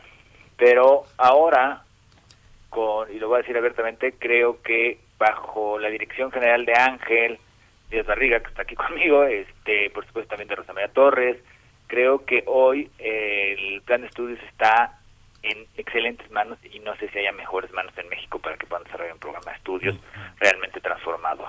Yo creo que en ese sentido eh, tenemos que ser eh, darle el beneficio de la duda, por supuesto siendo críticos y dando nuestra posición, en especial en esto que yo considero algo que tenemos que tener mucho cuidado en relación a la comunidad y los saberes que puede otorgar la escuela más allá de la comunidad. Eh, pero creo que estamos en excelentes manos en, y no podemos estar en mejores en realidad en el conocimiento curricular que en las de Ángel. Más allá de eso, creo que lo plantearon sobre la formación docente es importante. Eh, Ángel contestó más en la formación de los profesores en activo a través del Consejo Técnico Escolar, que es muy importante.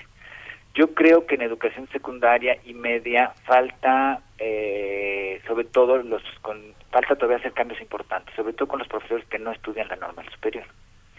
Creo que falta un vínculo muy importante con las facultades, bueno, no hay facultades de educación, que es una pena en general en México, pero con eh, las instancias responsables de los ámbitos educativos en las universidades, por ejemplo, en nuestra casa de estudio, en la Facultad de Filosofía y Letras, y a partir de la certificación y la exigencia de una certificación en la que los profesores que estudian letras, química, eh, biología, que van a dar clases en educación media superior o secundaria, requieran obligatoriamente tomar un año de especialización en docencia.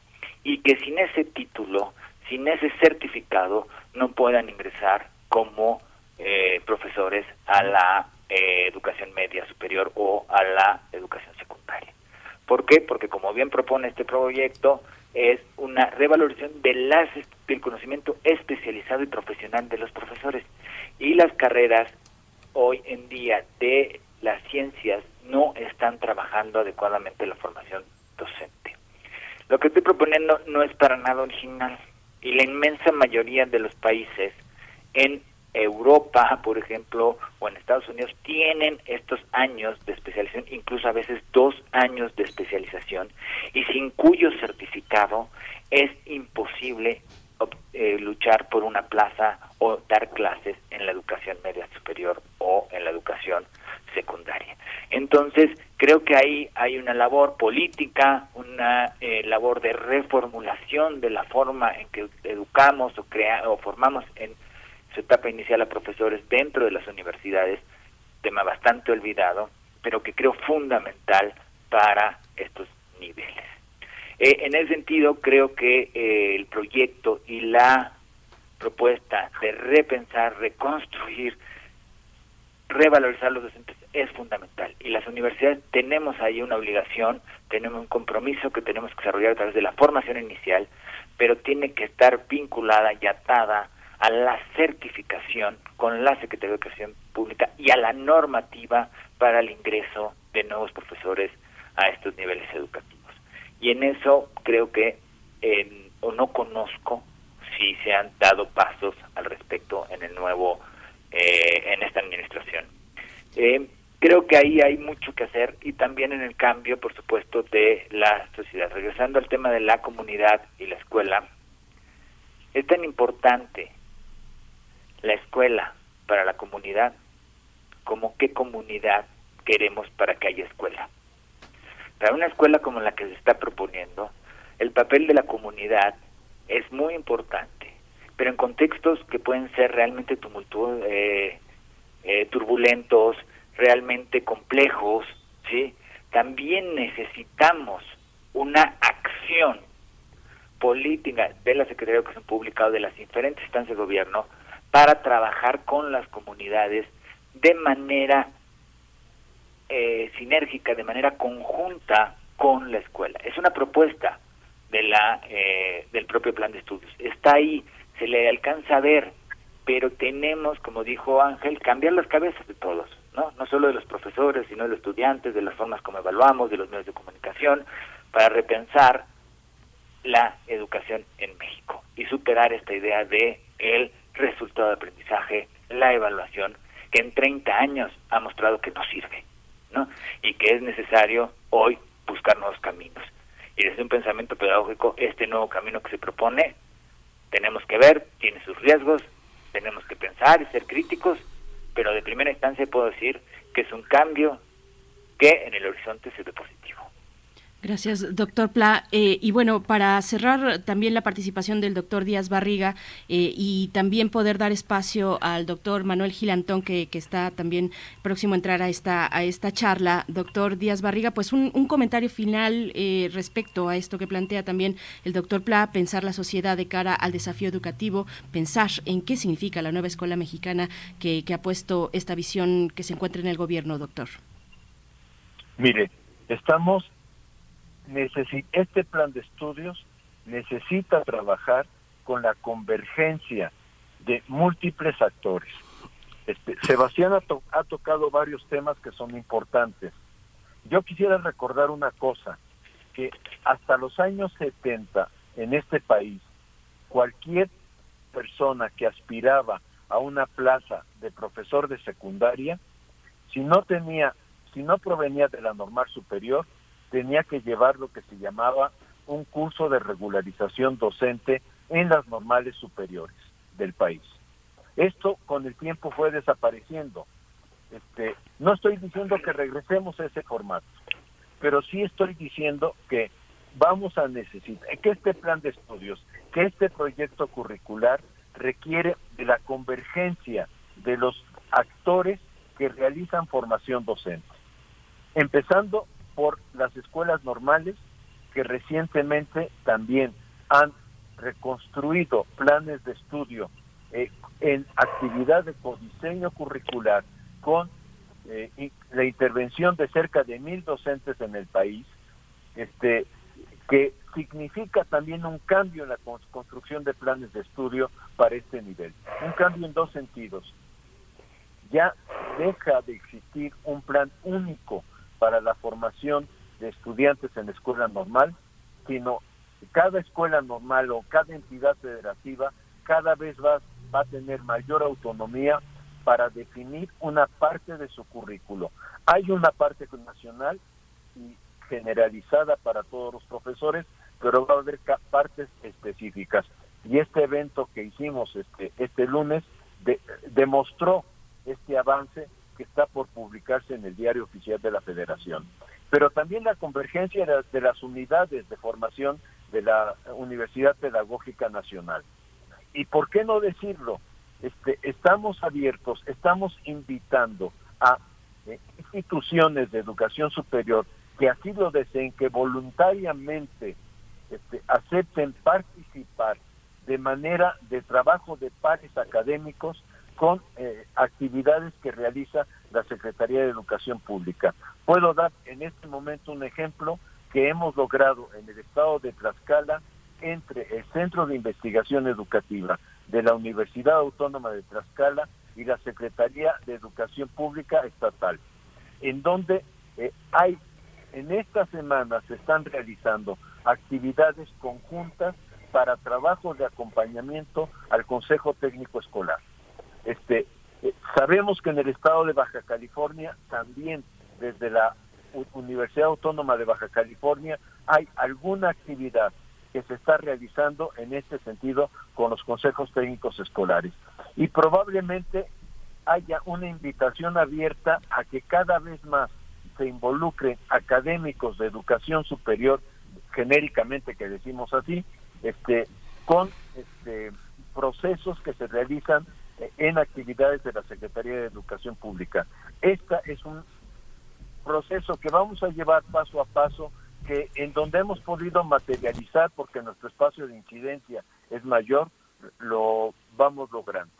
Pero implica, yo insisto, convergencia de actores, implica cambiar el modelo de formación continua de profesores, que todos sabemos, la formación continua hasta estas fechas lo que ha buscado es que se realice en salones que se contratan en hoteles que no tienen las condiciones para el trabajo de formación que se requiere.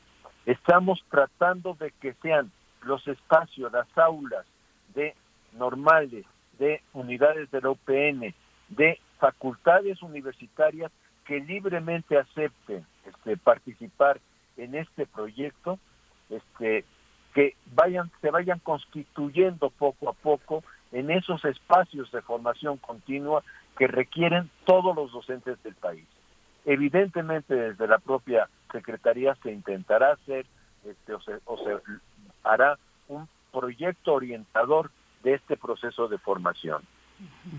Con relación a la vinculación entre comunidad, escuela, vamos a tener muchos retos. Y yo pienso que el planteamiento de Sebastián es muy interesante, porque no solamente es, a ver, este, cuál es el papel que se le va a dar a la comunidad en el acercamiento a la escuela. Esto es, los padres de familia tendrán que involucrarse más, ya lo mostraron en la pandemia, tendrán que involucrarse en las tareas de acompañamiento, en las tareas de análisis de problemas que se están viviendo en determinado momento en el entorno eh, regional, local o incluso mundial, este, para ir desde ahí desarrollando los conocimientos disciplinarios, tanto en primaria, en preescolar como en secundaria. Pero también necesitamos convertir a la escuela en una verdadera comunidad de trabajo. Este, dejar esa escuela que atiende más a la vigilancia, a la disciplina, al cumplimiento de las normas administrativas, a los reportes administrativos de los docentes. Por eso, este plan de estudios, entre otras cosas, implica un profundo, y, sí, insisto, un profundo cambio en la noción de evaluación. No lo estamos logrando del todo en este momento, pero estamos intentando avanzar hacia un modelo de evaluación diagnóstico formativa.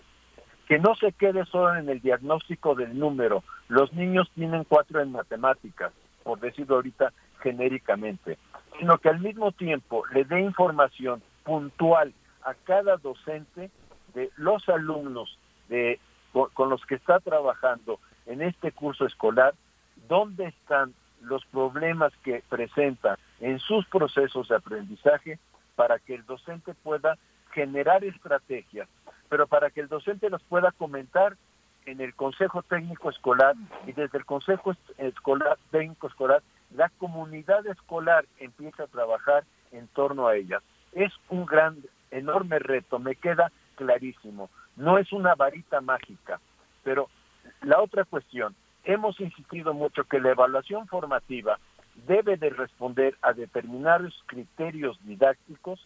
Eh, hemos trabajado en que la evaluación formativa no se formalice, porque si se formaliza, se impide, se burocratiza, se mata, y en ese sentido estamos insistiendo a las autoridades educativas que no pidan informe de evaluación formativa, que dejen que el maestro vaya construyendo con las sugerencias y orientaciones que estamos dando el proceso de evaluación formativa con sus alumnos para que estos reflexionen qué han aprendido y qué reto les queda por aprender. Sí, y estamos hablando directamente de calificación.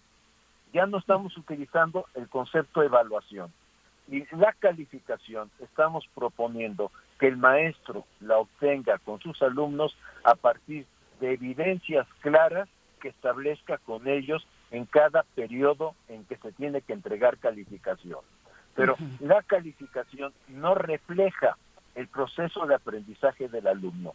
La calificación refleja que el alumno cumplió con ciertas evidencias, eh, presentó tareas, presentó asistencia, presentó trabajos que le dieron, eh, presentó realización de proyectos, presentó exámenes. O sea, aquí ha habido también una confusión enorme en la sociedad al decir es que no están, eh, no, no van a atender la calificación.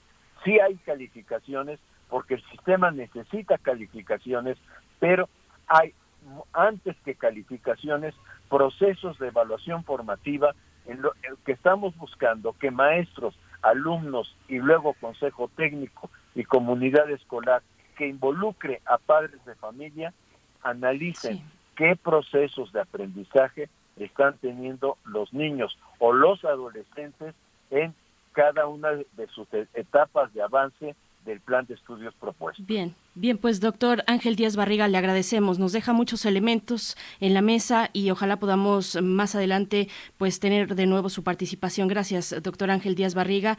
Y doy también la palabra y se incorpora a esta mesa, a esta conversación, el doctor Manuel Gilantón.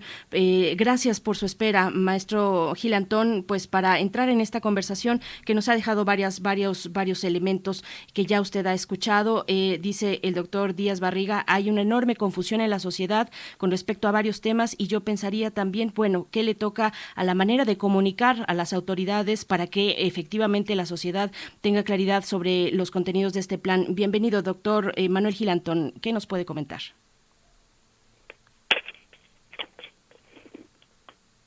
Sí, está por aquí. Mm. Creo que vamos, vamos a dar.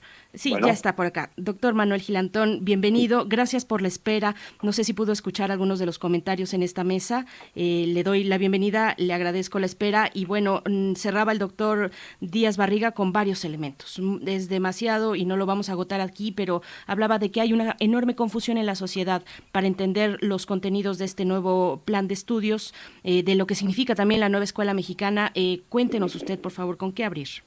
Y, sí, eh, pude escuchar buena parte del diálogo entre dos eh, colegas a los que aprecio mucho, que son Ángeles Garriga y Sebastián Pla.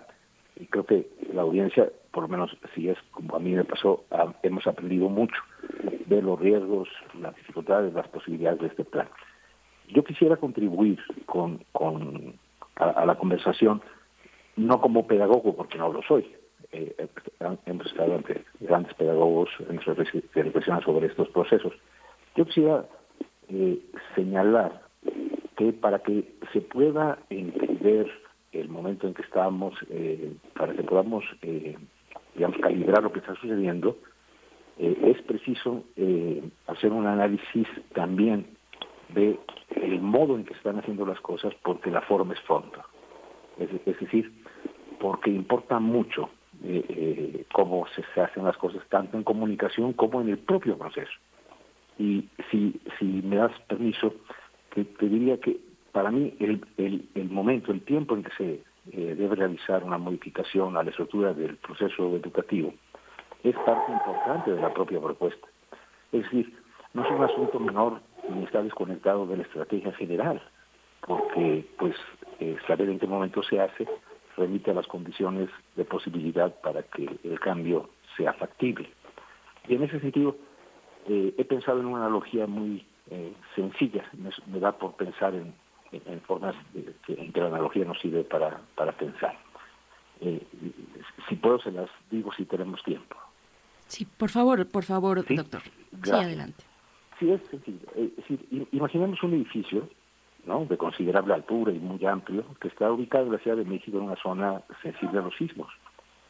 Hace cuatro años y mucho antes, el edificio ya estaba en pésimas condiciones debido a años de descuido en su mantenimiento y otros temblores, lo cual lo hacía vulnerable, ¿no? porque, eh, eh, digamos, no se trataba de daños menores ni superficiales, sino todo lo contrario, había notables fallas estructurales. ¿no? Se presentó un sismo de gran intensidad hace dos, años y medio, en esta eh, analogía que hago, que añadió a las deficiencias de la edificación previa las consecuencias de ese movimiento telúrico de manera muy, muy severa. Quienes administran este edificio, que es un espacio público, frente a los daños que se agravaron, aduciendo que van a transformar la edificación, se disponen a realizar adecuaciones que implican modificarlo de manera radical, es decir, eh, no son triviales las modificaciones como nos explica.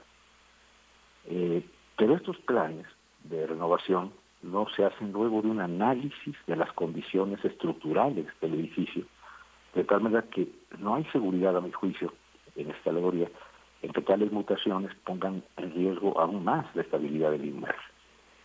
Porque incluso algunas de las decisiones de la eh, da la impresión que estos, en este caso, en este edificio, más que reparar los daños, eh, pasan por alto algunas fallas y como que las restañan o les ponen eh, remedios, eh, digamos, que, no son sólidos.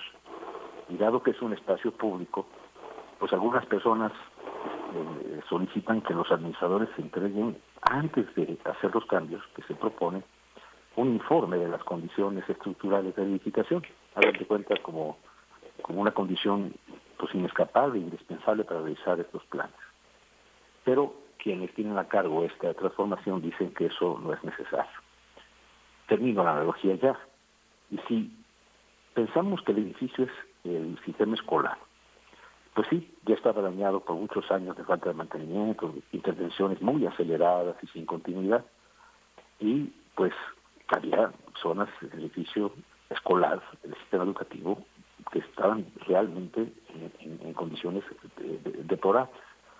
Y sobre todo las zonas que ocupaban las personas menos favorecidas que vivían ahí. Y si sustituimos al terremoto por la pandemia, que sería el siglo, ¿no?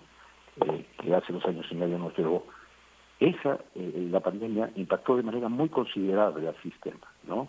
Eh, estos dos años sin oportunidad de actividades presenciales. Y creo que de manera análoga al proyecto de renovación del edificio que puse como ejemplo, eh, aparece la propuesta de modificación del marco curricular y sus planes de estudio sin que exista un análisis de los daños que causó eh, la pandemia y que sin duda afectaron a los sectores del sistema menos habituallados pues para resistir este embate.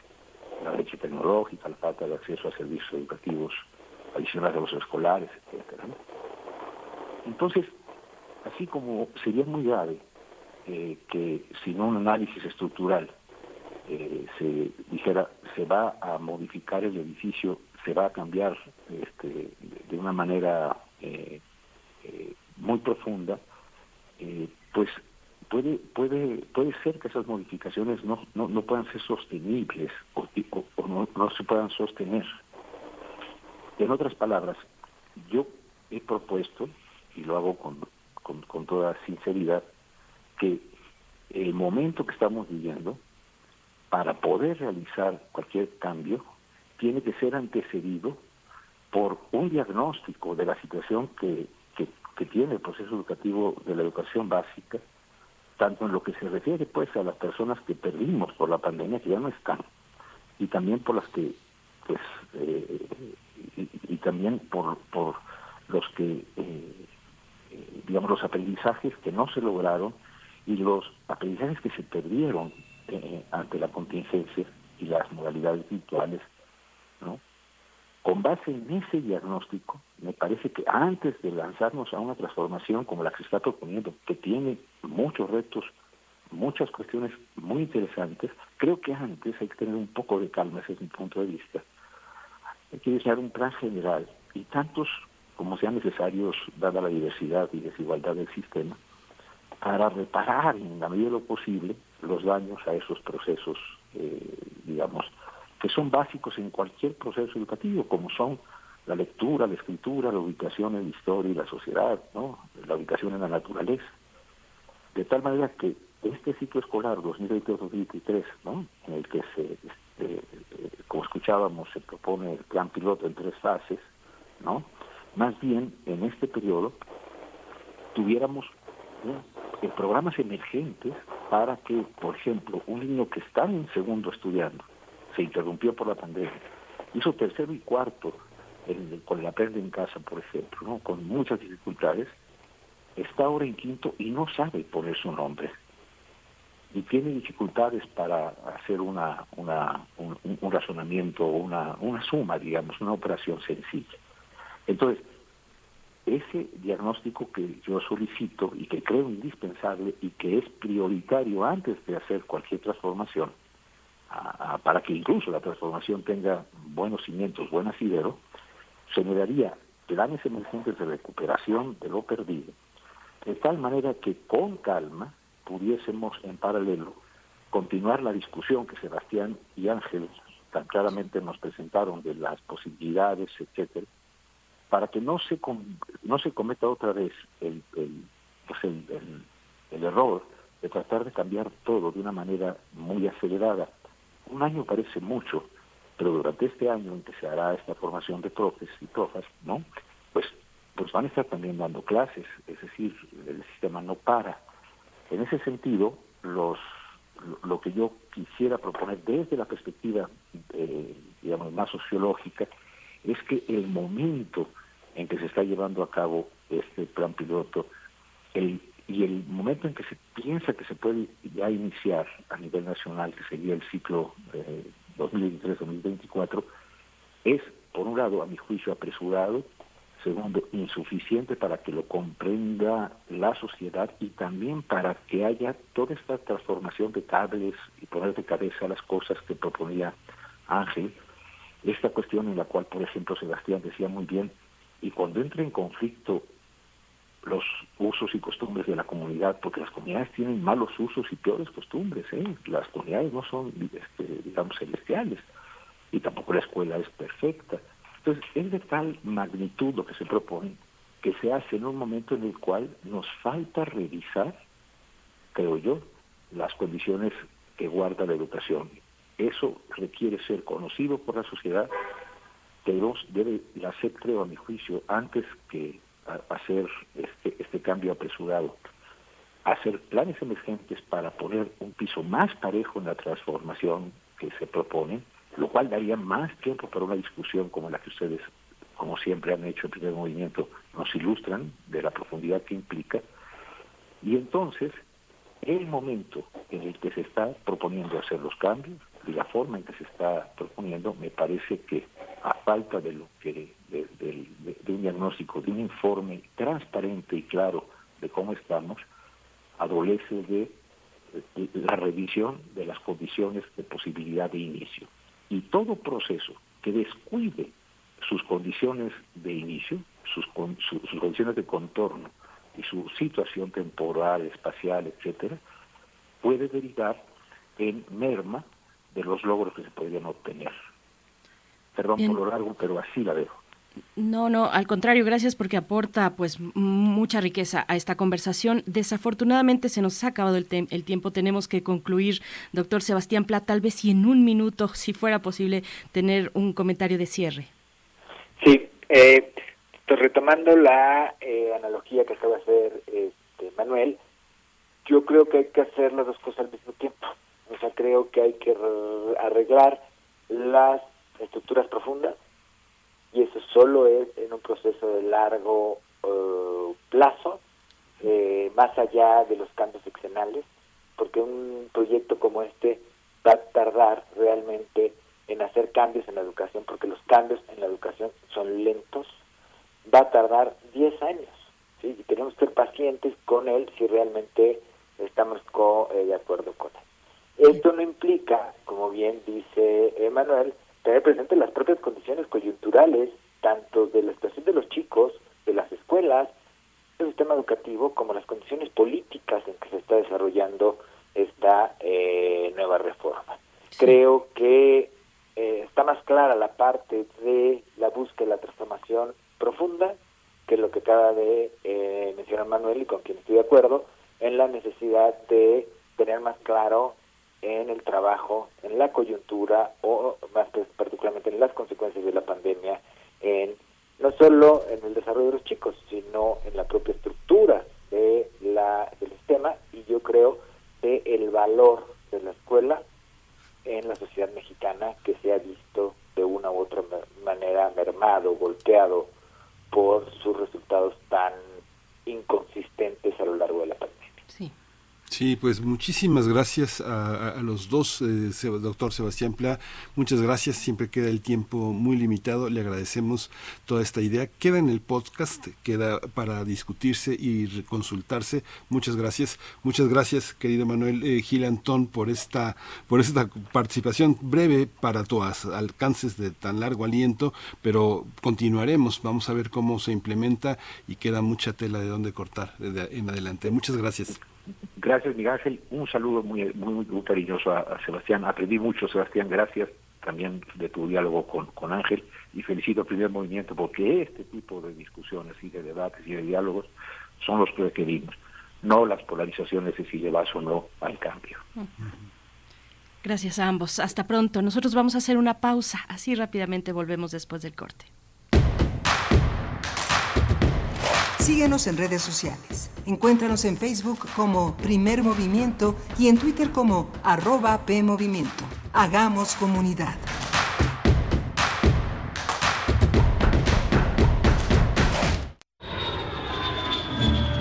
...46 emisoras de 17 países de Europa, América y África. Esa es la red de Mundofonías. Música para descubrir el mundo todos los sábados a las 18 horas por el 96.1 de FM. Radio UNAM. Experiencia sonora. Habla Alejandro Moreno, presidente nacional del PRI. México se encuentra desde hace cuatro años en la circunstancia más difícil de su vida. A Morena les digo, ustedes son los verdaderos traidores. Fueron ustedes quienes rechazaron nuestra propuesta. Una tarifa eléctrica gratuita para los sectores más vulnerables. Los priistas sí escuchamos y atendemos el llamado del reclamo ciudadano. PRI Cultivemos el gusto por el arte escrito y el ejercicio de la imaginación al lado de María Ángeles Comezaña en Al compás de la letra. Rutas literarias para viajar entre textos, poemas y cartas. Todos los jueves a las 18 horas por el 96.1 de FM. Radio UNAM. Experiencia sonora. Info Ciudad de México presenta Voces por la Transparencia. En la voz de Hugo Alejandro Villar Pinto, comisionado presidente del ITAIP, Chiapas. A través del Sistema Nacional de Transparencia se han sentado las bases para garantizar el derecho humano a estar informado. Dicen que la información es poder. Sin embargo, lo más importante es que la información es poder cuando ésta se utiliza para facilitar la vida cotidiana de los ciudadanos. Hoy el reto principal radica en que los ciudadanos hagan uso de la información publicada.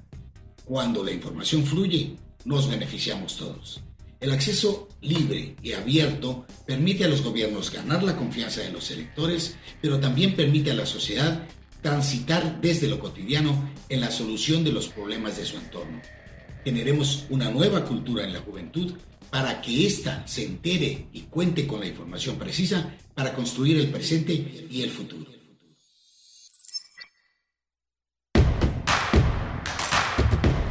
Encuentra la música de primer movimiento día a día en el Spotify de Radio UNAM y agréganos a tus favoritos.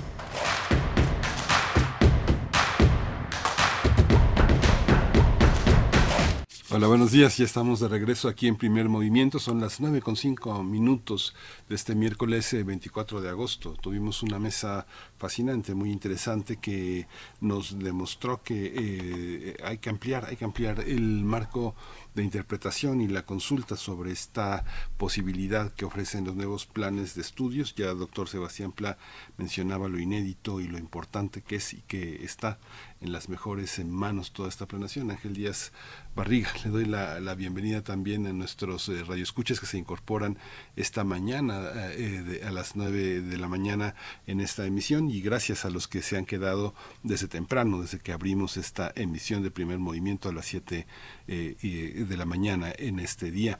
Está Arturo González en los controles técnicos, Rodrigo Aguilar en la producción ejecutiva, Berenice Camacho en la conducción de este espacio. Berenice, buenos días. Buenos días, Miguel Ángel Quemain. Muy buenos días a los escuchas, radio escuchas de Radio UNAM, que bueno, nos quedamos con muchos elementos de reflexión eh, eh, respecto, bueno, en la, en la mesa, que es prácticamente una mesa, la que tuvimos hace un momento con estos eh, tres, pues, conocedores de la educación desde sus, desde sus muy específicos espacios, el doctor Sebastián Pla, investigador del ISUE, profesor de la Facultad de Filosofía y Letras de la UNAM, el doctor Ángel Díaz Barriga, también investigador emérito desde el Instituto de Investigación sobre la Universidad y la Educación, el doctor Manuel Gilantón, eh, investigador del Centro de Estudios Sociológicos del Colegio de México. En fin, creo que nos dejan muchos, muchas reflexiones que podemos, yo creo que podríamos hacer la invitación a que pronto revisen eh, de nuevo esta conversación. Yo lo haré incluso porque, porque nos dejan muchos apuntes.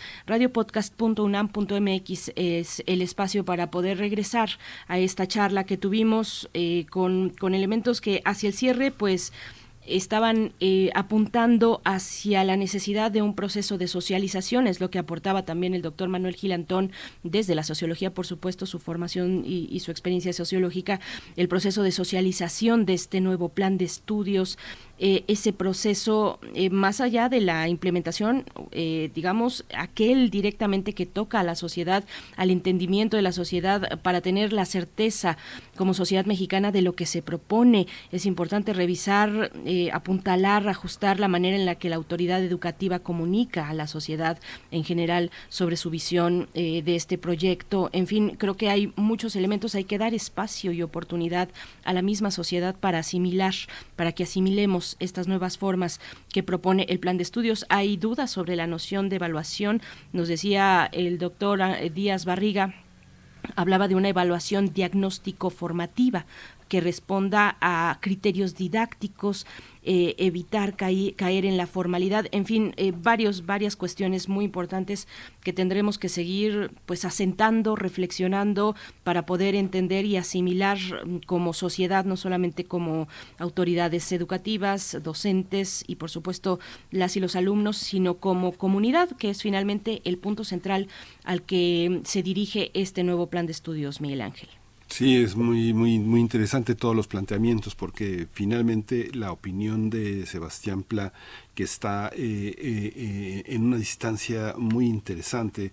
Como investigador, pues colocaba toda esta propuesta realmente como un hito en la historia de la educación en México y una oportunidad para replantearse la, la, visión de Estado que se tiene sobre la, la, educación más allá que de una visión de, de, de, gobierno que implica este sentido de transformación que, del que hablaba y del que ha hablado el presidente de la República a lo largo de muchos años, la necesidad de una visión radical. Pensamos en la equidistancia que hay con el salinismo, ¿no? Este, generando centros educativos para que los jóvenes más desfavorecidos socioeconómicamente pudieran ser como un poco, un poco, la palabra es dura, pero la voy a usar, la carne de cañón de los eh, de, la, de, la, de la gran industria, de los grandes empresarios, dándoles una mano de obra barata, poco calificada, con pocas oportunidades de crecimiento personal, con muchas lagunas en el conocimiento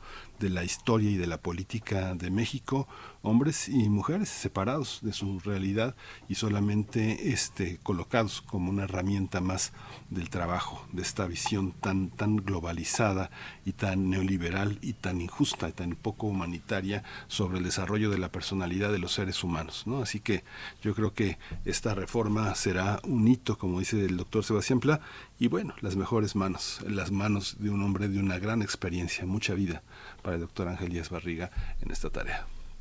Pues con esto concluimos por el momento, por el momento con este tema enorme. Es un tema pues de tantas aristas y tan importante histórico, por supuesto, y yo creo que cada país tiene ahí su discusión propia, no es algo eh, exclusivo de México, su propia discusión en cada sociedad sobre la manera, en la mejor manera que se encuentra de eh, pues de plantear un modelo educativo, de dar educación y visión a, un, a, los jóvenes, a los a los niños, a las niñas que finalmente serán después los ciudadanos de un país. Es una visión compleja, una visión de Estado también, una visión de un proyecto mm, político, mm, ahí, ahí es donde se inserta el, el proyecto educativo. Pero bueno, vamos, dejamos entonces Concluimos con esto. De nuevo, la invitación a que si tienen oportunidad se acerquen al podcast a escuchar una vez más esta charla, radiopodcast.unam.mx y nosotros vamos con la poesía necesaria para después tener en la mesa del día esta propuesta que se hace desde el Museo Universitario del Chopo eh, durante toda esta semana hasta el domingo,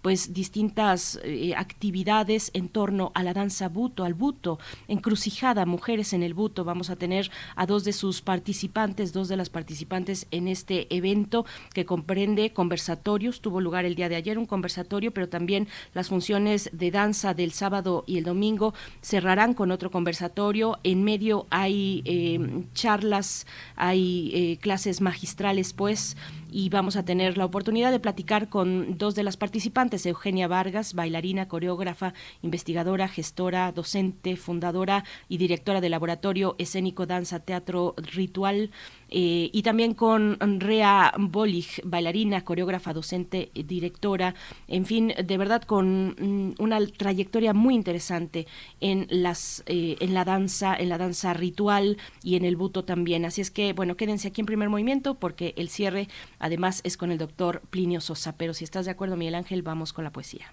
Vamos. Es hora de poesía necesaria. Ayer eh, Edith Morales dedicó oh, en su curaduría al tango, la conga y otros ritmos eh, que están emparentados y abrimos con Astor Piazzolla en la versión en la versión de Libertango de Yo-Yo Ma. Yo-Yo Ma ha sido como una de las versiones de, de ese mundo que eh, eh, protagonizó Piazzolla y le colocó en, al mundo a partir de 1974 una manera nueva de escuchar el tango y de ejecutarlo, el, el bandoneón como uno de los ejes centrales y eh, lo hizo en 74 con una con una eh, con todas las limitaciones y eh, la adrenalina de un estreno, pero después hizo una gira, hizo un tour que llevó de 1975 a alrededor de finales de principios del 78 y en esa gira estuvo en la radio televisión suiza donde tuvo oportunidad de grabar una versión de largo aliento de este de este libertango. Ese libertango pues, de forma parte eh, el disco eh, Adiós Nonino otra de las piezas que yo hizo pero esta versión es muy interesante. La tomamos de la radio televisión suiza que tiene unos archivos verdaderamente extraordinarios de lo que ha pasado por esos escenarios, así que lo vamos a acompañar con un, poeta que acompañó a Piazzolla en gran parte de sus interpretaciones. Fue Horacio Ferrer, quien fue letrista de sus canciones más populares, como Balada para un Loco o Chiquilín de Bachín, escribió un texto recitado para Libertango que en algunas ocasiones acompañó con su presencia eh, en vivo. Dice así, mi libertad me ama y todo el ser le entrego. Mi libertad destranca la cárcel de mis huesos. Mi libertad se ofende si soy feliz con miedo. Mi libertad desnuda me hace el amor perfecto. Mi libertad me insiste con lo que no me atrevo. Mi libertad me quiere con lo que llevo puesto. Mi libertad me absuelve si alguna vez la pierdo, por cosas de la vida que a comprender no acierto. Mi libertad no cuenta los años que yo tengo, pastora inclaudicable de mis eternos sueños. Mi libertad me deja y soy un pobre espectro. Mi libertad me llama y en trajes de alas vuelvo. Mi libertad comprende que yo me sienta preso de los errores míos sin arrepentimiento. Mi libertad quisieran el astro sin asueto y el átomo cautivo, ser libre, qué misterio, ser libre. Y en su vientre mi madre me decía, ser libre no se compra ni es dádiva o favor. Yo vivo del hermoso secreto de esta orgía. Si el polvo fui y al polvo iré, soy polvo de alegría y en leche de alma preño mi libertad en flor. De niño la adoré, deseándola crecí, mi libertad. Mujer de tiempo y luz, la quiero hasta el dolor y hasta la soledad. Mi libertad me sueña con mis amados muertos, mi libertad adora a los que en vida quiero. Mi libertad me dice, de cuando en vez, por dentro, que somos tan felices como deseamos serlo. Mi libertad conoce al que mató y al cuervo, que ahoga y atormenta la libertad del bueno. Mi libertad se infarta de hipócritas y necios, mi libertad trasnocha con santos y bohemios. Mi libertad es tango de par en par abierto, y es blues, y es cueca, y chord, danzón y romancero. Mi libertad es tango, juglar de pueblo en pueblo, y es murga y sinfonía y es como en blanco y negro. Mi libertad es tango que baila en diez mil puertos, y es rock, malambo y salmo, y es ópera y flamenco. Mi libertango es libre, poeta y callejero, tan viejo como el mundo, tan simple como un credo. De niño la adoré, deseándola crecí, mi libertad, mujer de tiempo y luz, la quiero hasta el dolor y hasta la soledad.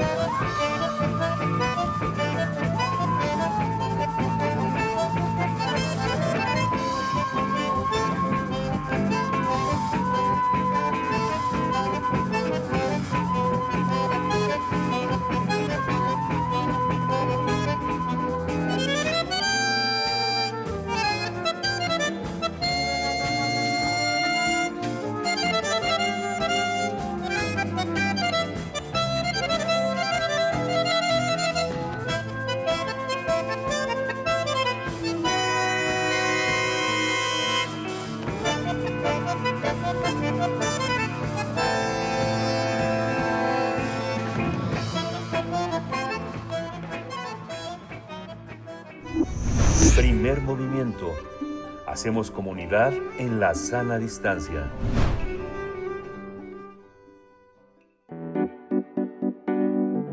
La mesa del día. Con el propósito de conocer y profundizar en la práctica del buto, una técnica de danza creada en Japón en 1950, el Museo Universitario del Chopo invita a la encrucijada, Mujeres en el Buto, en el que participan mujeres latinoamericanas de diferentes nacionalidades que buscan enriquecer la práctica y comprensión de esta disciplina a través de experiencias, formaciones y culturas que forman un crisol que nutre este estilo de danza. Y no solo mujeres latinoamericanas también participan. Bueno, voy a dar eh, el nombre de quienes participan y su nacionalidad. Eh, vamos a contar con Makiko Tominaga de Japón, eh, Rea Bolig de Argentina, Natalia Cuellar de Chile y Eugenia Vargas de México. El programa contempla actividades, conversatorios y clases magistrales.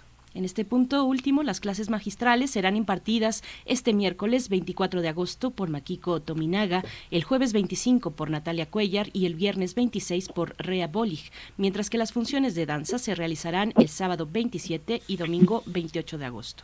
Todo esto se va a realizar ahí en el Foro del Dinosaurio, este hermoso foro. La entrada tiene que tener un registro previo en la página del museo y el cupo pues es limitado y vamos a conversar sobre la danza buto y este conversatorio, este encuentro que se realizará hasta el 28 de agosto, como hemos dicho, en el Museo Universitario del Chopo. Nos acompañan dos de las artífices de este encuentro. Presento por mi parte a Eugenia Vargas, bailarina, coreógrafa, investigadora, gestora, docente. Es fundadora y directora del Laboratorio Escénico Danza Teatro Ritual. Es cofundadora y directora de Cuerpos en Revuelta, Festival Internacional de Buto, Variaciones Buto, Plataforma Escénico Experimental el Archivo Buto México, con el que ha organizado el seminario Pensar desde el Cuerpo contra el buto y el ciclo Encuentros, diálogos alrededor del cuerpo, la danza y el buto. Muchas gracias, es un placer y un privilegio contar con esta participación. Eugenia Vargas, muy buenos días. ¿Qué tal? Muy buenos días, muchas gracias.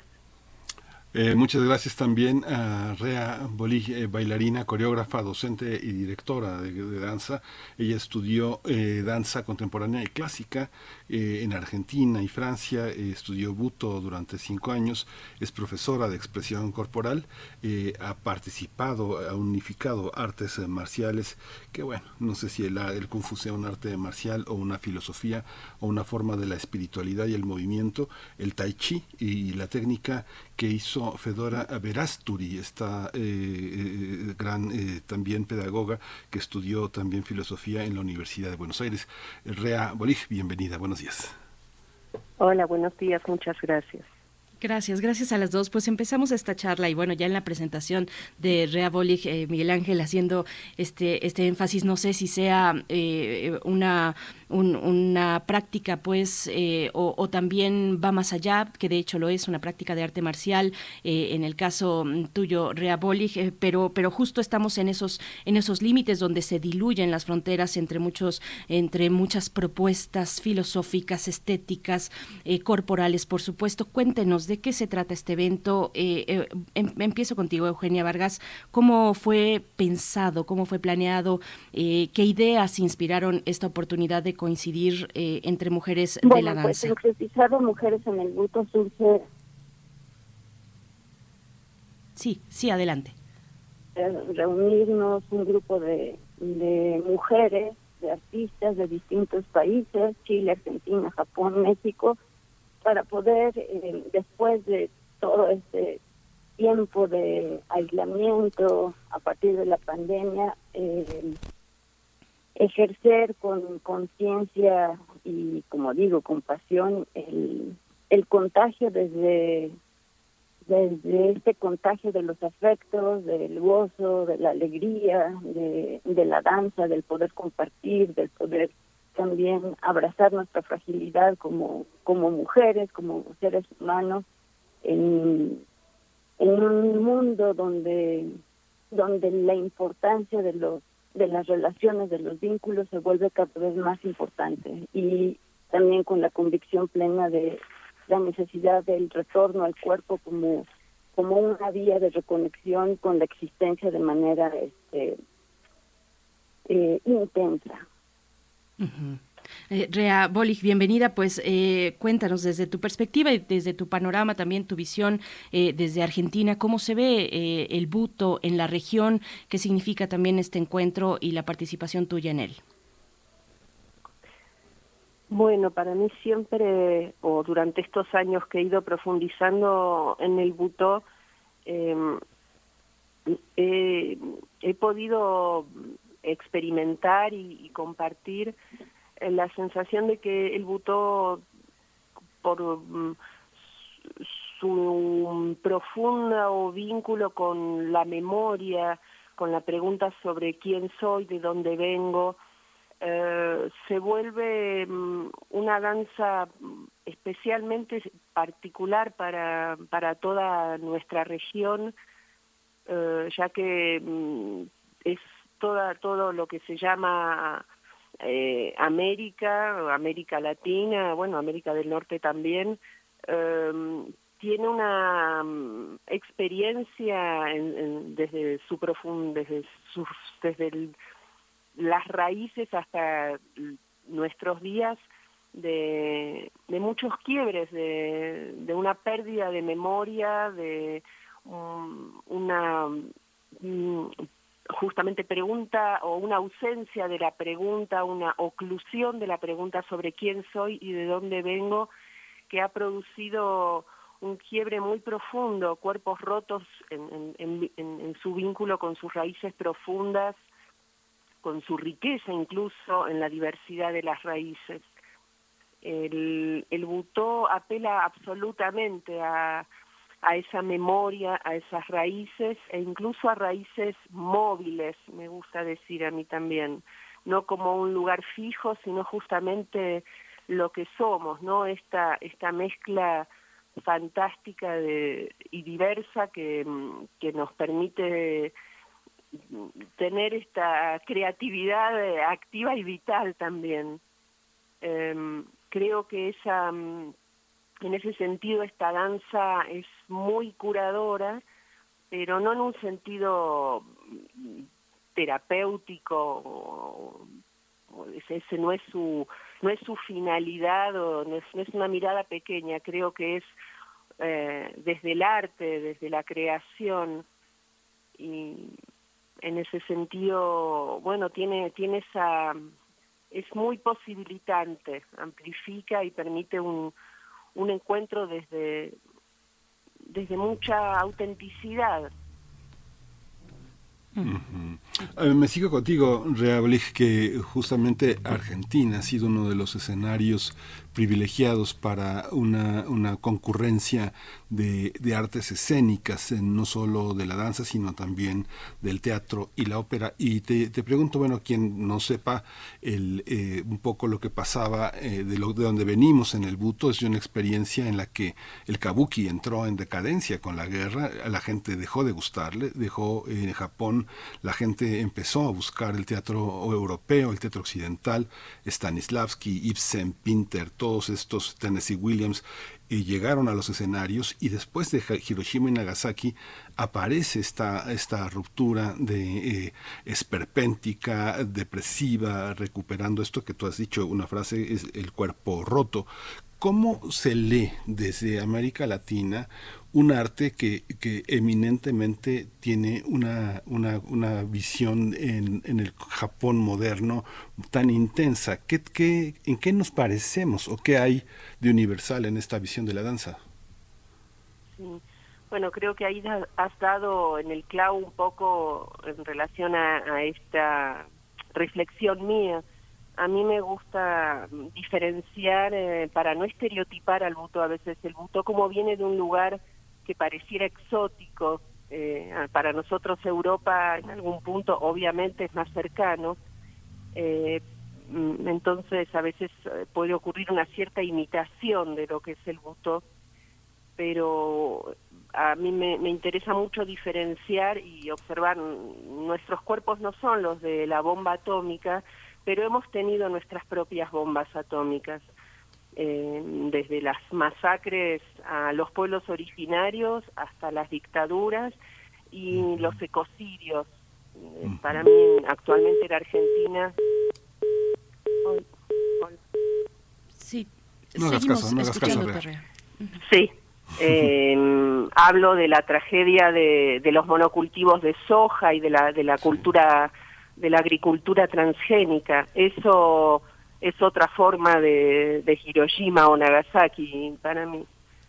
Eh, entonces, actualizar eh, también esos, eh, esas, esas formas de la, de, la tragedia hacia el planeta, ¿no? Porque no, no es solo lo humano. Eh, bueno, esos son los quiebres en los cuales veo que hay un vínculo muy fuerte, así como en Japón apareció el butó como una manera no eh, de tener eh, desde un lugar de lástima y autoconmiseración, sino de abrazo a quienes, a esos cuerpos que ocurrieron, que aparecieron luego de, de la bomba.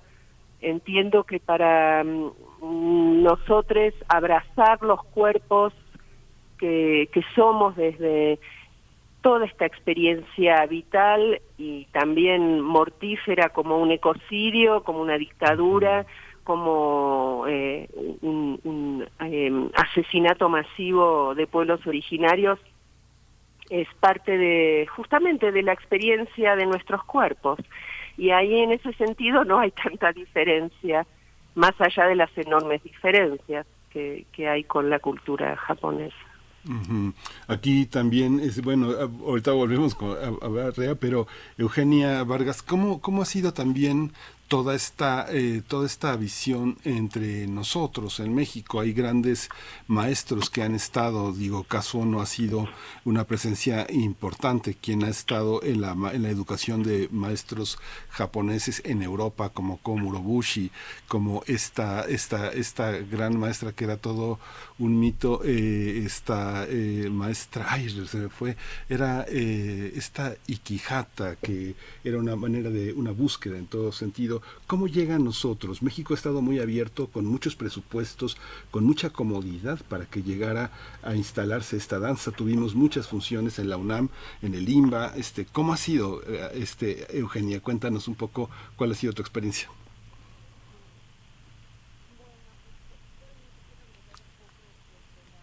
Creo no que la oigo. no Está estamos muy bajo escuchando. su audio. Sí. Ah, perdón, Ahí perdón. ¿Se escucha ahí? Ahí está. Sí. Adelante, Ah, Eugenia, gracias. Muy bien. Solamente quiero agregar de la pregunta pasada que eh, también el, el busto tiene que ver mucho con eh, preguntarse qué es el cuerpo y desde desde esta desde esta pregunta también poder ver la vastedad de eh, de este dominio que ejerce el, el poder de manera capilar con nuestro cuerpo y que creo que desde ahí también hay una habitación eh, de la violencia que la, la empezamos a normalizar, ¿no? Entonces siento que, que el buto surge también como un, un movimiento contracultural y reflexivo este, para pensar y para para devolvernos a, a nuestro cuerpo desde una carnalidad eh, eh, cruda y absoluta, ¿no? Bueno, eso es lo que quería decir de lo pasado. Y respecto a, al buto aquí en México, bueno, pues ha sido como, como muchas cosas, un, un trabajo muy intenso, contracorriente. Eh, los presupuestos no han sido este abundantes en ese sentido. Siempre, siempre hay un, un tener que estar bregando este, con, con tesón. Eh, afortunadamente también ha habido muchos maestros que han podido venir, eh, mucho gracias a la colaboración precisamente del Museo Universitario del Chopo, de la Coordinación Nacional de Danza, eh, de las de las figuras que han estado eh, de manera más constante en México es Natsu Nakajima, eh, pero también Tadashi Endo, Yuki Waguri, este, Yuki Suzuki, eh, Minato Seki, Makiko Tominaga, por supuesto, ha venido muchas veces. Y bueno, esto eh, se ha logrado mucho también gracias a Cuerpos en Revuelta, Festival Internacional de Buto, que afortunadamente ha tenido pues una gran respuesta en México y, y también ha sido reconocido con estas cuatro ediciones que llevamos a nivel internacional, ¿no? Eh, pero, pues bueno, no ha sido un, un, una organización sencilla. Yo creo que, que como todo lo que vale la pena siempre siempre requiere mucho trabajo y un gran equipo, inmenso equipo detrás para poderlo hacer real, ¿no? Sí.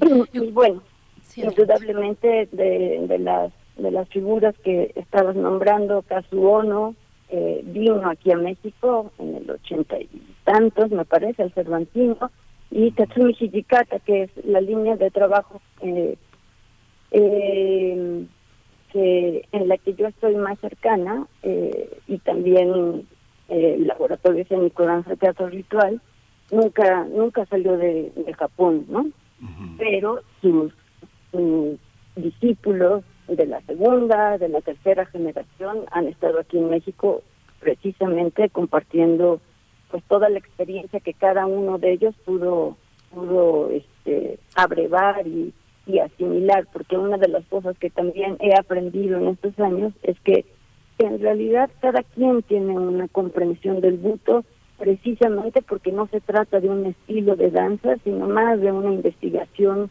profunda que arraiga en el cuerpo. Y además, afortunadamente, pues todas, todos, todos tenemos una un cuerpo diferente eh, cruzado por memorias, eh, por una biografía distinta, por unas necesidades e inquietudes diversas y por una este, estructura también eh, que nos que nos conforma desde los sueños de manera eh, distinta, ¿no? Entonces creo que, hemos tenido aquí en México afortunadamente una gran cantidad de artistas que han podido compartir su visión del cuerpo y su visión de la vida y de su visión de la danza y su ejercicio en el buto eh, desde muchas eh, perspectivas. Y ahora eh, yo estoy muy contenta justo por tener aquí a Rea Boldi, a Matito Tominaba y Natalia Cuellar con un buto totalmente original en el sentido de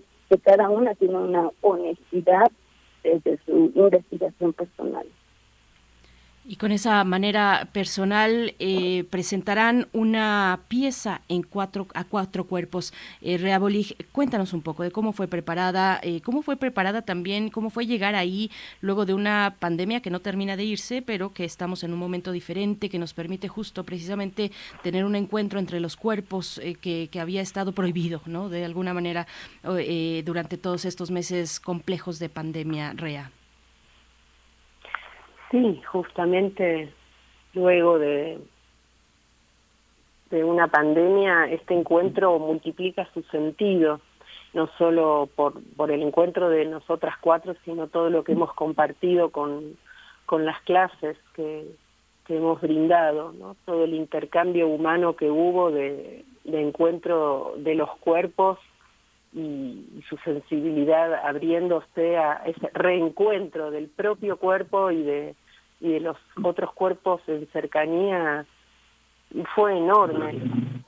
Y, en relación a nuestro propio encuentro, bueno, está siendo sumamente especial porque mm, está resultando un trabajo mm, que, que creo que la palabra que, que me resuena más es la mm, es la fluidez. Pareciera que estuviéramos ni, ni pareciera estamos viajando en un en un mismo río acompañándonos y desde ahí estamos escuchándonos compartiendo eh, la vida diaria desde ese desayunar eh, eh, cenar ir a pasear por el bosque contemplar conversar así fuimos ganando a una velocidad bastante notable em, un tejido coreográfico, compositivo, eh,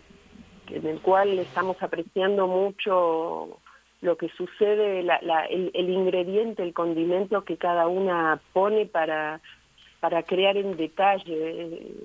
Es sumamente filigranado el trabajo que estamos haciendo, es muy detallado pero no tiene ningún, ningún presupuesto, sino que todo fue sucediendo en el propio devenir del encuentro. Y, eso resulta bastante increíble y, maravilloso. No puedo dejar de asociarlo con, con lo femenino, como que esto es un encuentro y así se llama eh, Eugenia muy, muy intuitivamente, muy sabiamente le puso encrucijada mujeres en el buto y realmente no puedo separar esa forma de, encuentro, esa fluidez, esa amorosidad en la apertura sin juicio hacia eh, las, las compañeras.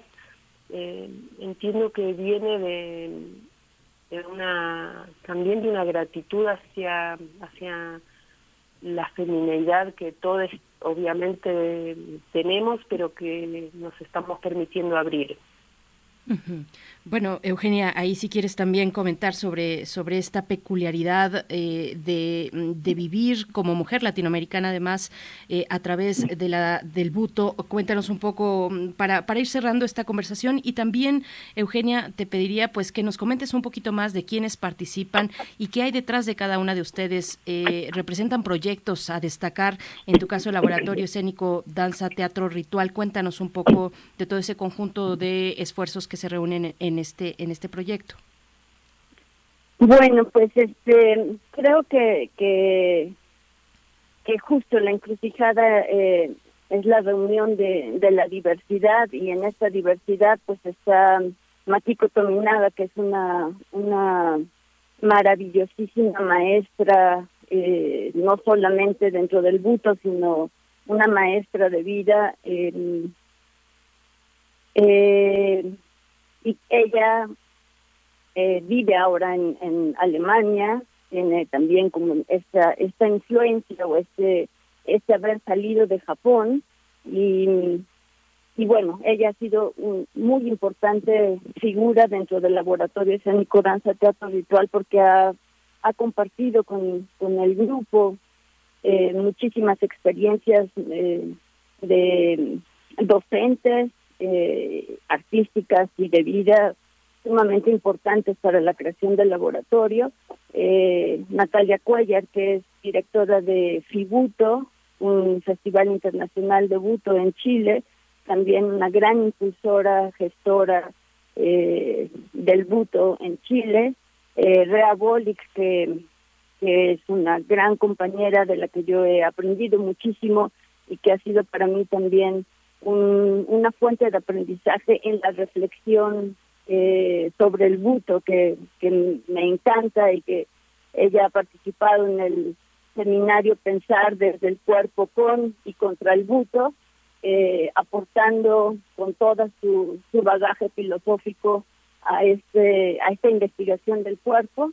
Eh, y, y bueno pues yo que estoy convocando eh, con la gana justo de seguir aprendiendo, seguir compartiendo y fundamentalmente de, de poder eh, eh, estar en lo que ahorita está sucediendo, que yo no lo tenía eh, previsto como la maravilla de los viajes, es que se van construyendo y van fluyendo, como bien dice Rea, en ese devenir eh, cotidiano, ha sido un descubrimiento y que para mí justo esta pieza que vamos a compartir no tiene que ver con, con una con una creación eh, pre, predeterminada desde un tema que hayamos nos hayamos puesto de acuerdo racionalmente, sino ha sido un descubrimiento cotidiano, que ese descubrimiento sigue ocurriendo este, en cada ensayo, eh, con múltiples detalles, como también dice Rea, que eso me parece sumamente hermoso porque es más eh, es más un dejarse atravesar por por la por la pieza misma que se va construyendo pareciera eh, de forma autónoma y que estamos nosotras en una escucha en una percepción eh, de nosotras como como colectivo estos cuatro cuerpos con esas cuatro historias pero también con lo que la propia pieza está buscando compartir pues ya nos llegamos eh, prácticamente al fin. Lo que sí quisiera es eh, comentar que reconocer que, bueno, yo creo que fui un poco injusto al no decir que eh, eh, en esta década estuvieron también en los talleres este espacio tan extraordinario en la que en el que Isabel Beteta también abrió un espacio muy importante para la danza, las danzas, ¿no? Y que en ese momento, pues muchos tuvimos oportunidad de ver a Rea Bolich con este Amar a la Niña Fuego, que en algún lugar debe haber alguna visión grabada del trabajo que ya venía ella haciendo con eh, Habla Cassandra, que era un trabajo sobre la gestualidad, un, un, cuerpo muy interesante, sin maquillaje, desnudo, completamente distinto a lo que habíamos visto de caso uno hasta lo que teníamos. ¿Cómo, rea, ¿Cómo usar el cuerpo? Ese cuerpo sin maquillaje que transita en todos los lugares del gesto y del cuerpo. Un cuerpo que los japoneses no desnudan por una cuestión cultural de censura muy interesante. ¿Cómo, cómo llega ese cuerpo que está desnudo en lo simbólico, desnudo a lo real en lo, en lo latinoamericano? Sí, en realidad Kazuo no, no se desnudaba, pero todo pero la línea, o, como dice Eugenia, yo también me siento, no es que me siento, me he formado eh, con desde el linaje, digamos, de, de Tatsumi Hichikata, ¿no? Con, con, mi maestra estudió con Hichikata y con Yoko Ashikawa, y luego he, seguido trabajando igual que Eugenia con, con maestres que, que vienen de ese linaje esa línea y mm, la desnudez eh, ocurre muy naturalmente, pues el, realmente entiendo al butó como la danza que verdaderamente ha conseguido no separar cuerpo de espíritu, eh, el cuerpo de emoción, no hay no hay este quiebre occidental judeocristiano entre pensamiento, sentimiento y cuerpo. Entonces, eh, la exposición del cuerpo eh, es una manera de, de abrir, eh, de desplegar el paisaje de, afectos y, escucha de, qué nos está ocurriendo. es realmente el paisaje donde ocurre nuestra experiencia de vida en el cuerpo. Eh, de todos modos, mm, no, no me interesa para nada fijar una, una... Entiendo que a veces la danza pide un cuerpo más despojado, como Amar a la Niña Fuego, en el cual tenía el cuerpo completamente pintado de colores. Eh, en Habla Cassandra no, no estaba desnuda en esta obra no estaremos, estaremos con un, con un vestido, o sea, creo que la eh, que la el, el, vestuario hace al, al, campo de la composición, de la creación. Eh, tu pregunta quizás la, la, la tomaría desde lo que resulta más interesante para no estereotipar la idea de cuerpo desnudo o cuerpo vestido, sino de la comprender que el cuerpo es el paisaje de la sensación, el paisaje de los afectos, el paisaje donde la experiencia ancla y deja sus huellas. Sí. Pues muchísimas gracias, Muchas gracias a las dos. Eugenia Vargas, mucho, mucho. Hoy empiezan a trabajar en esta exposición con Makiko Tomiaga, eh, mañana con Natalia Cuellar y el viernes con Rea Bolívar. Este, les deseamos muchísimo público, mucha suerte y que el buto, que el buto esté entre nosotros y permanezca. Muchas gracias a las dos por este, por este espacio que se dieron para hablar con nosotros. Muchas gracias. Muchas gracias. Buen día. Gracias a ustedes. Gracias. Buenos días. Hasta pronto. Gracias. Buen día, Eugenia Vargas, Rea Bolig. Eh, pues eh, esta, esta oportunidad, de verdad, una cita muy interesante en el Museo Universitario del Chopo. Las, eh, pues, estas, este conversatorio, estas clases magistrales, en realidad, hoy miércoles, mañana jueves y también el viernes, y las funciones de esta pieza a cuatro cuerpos, esta pieza de danza buto, el sábado 27, 19 horas y domingo 28, 18 horas. Nosotros vamos a hacer una pausa musical, 9.50. Esto está cargo de Anatiyu y se titula Sin Sentido.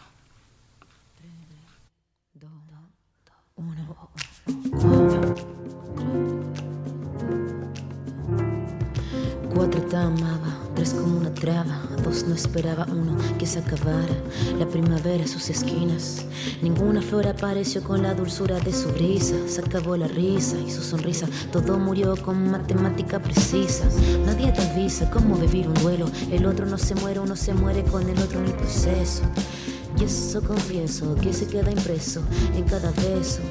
Y el peso del peso te deja deshecho en un deceso. Primer movimiento. Hacemos comunidad en la sana distancia. El crisol de la química.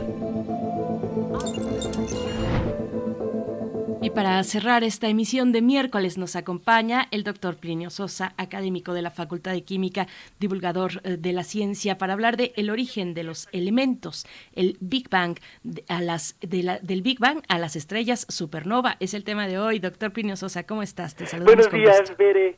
Miguel Ángel, buenos días. Buenos días, doctor. Sí, una sustancia es un material de un solo constituyente. Dependiendo del tipo de átomos, hay dos clases de sustancias. Las sustancias en las que todos sus átomos son del mismo elemento se llaman sustancias elementales. Asimismo, las sustancias que están compuestas de átomos de distintos elementos se llaman sustancias compuestas.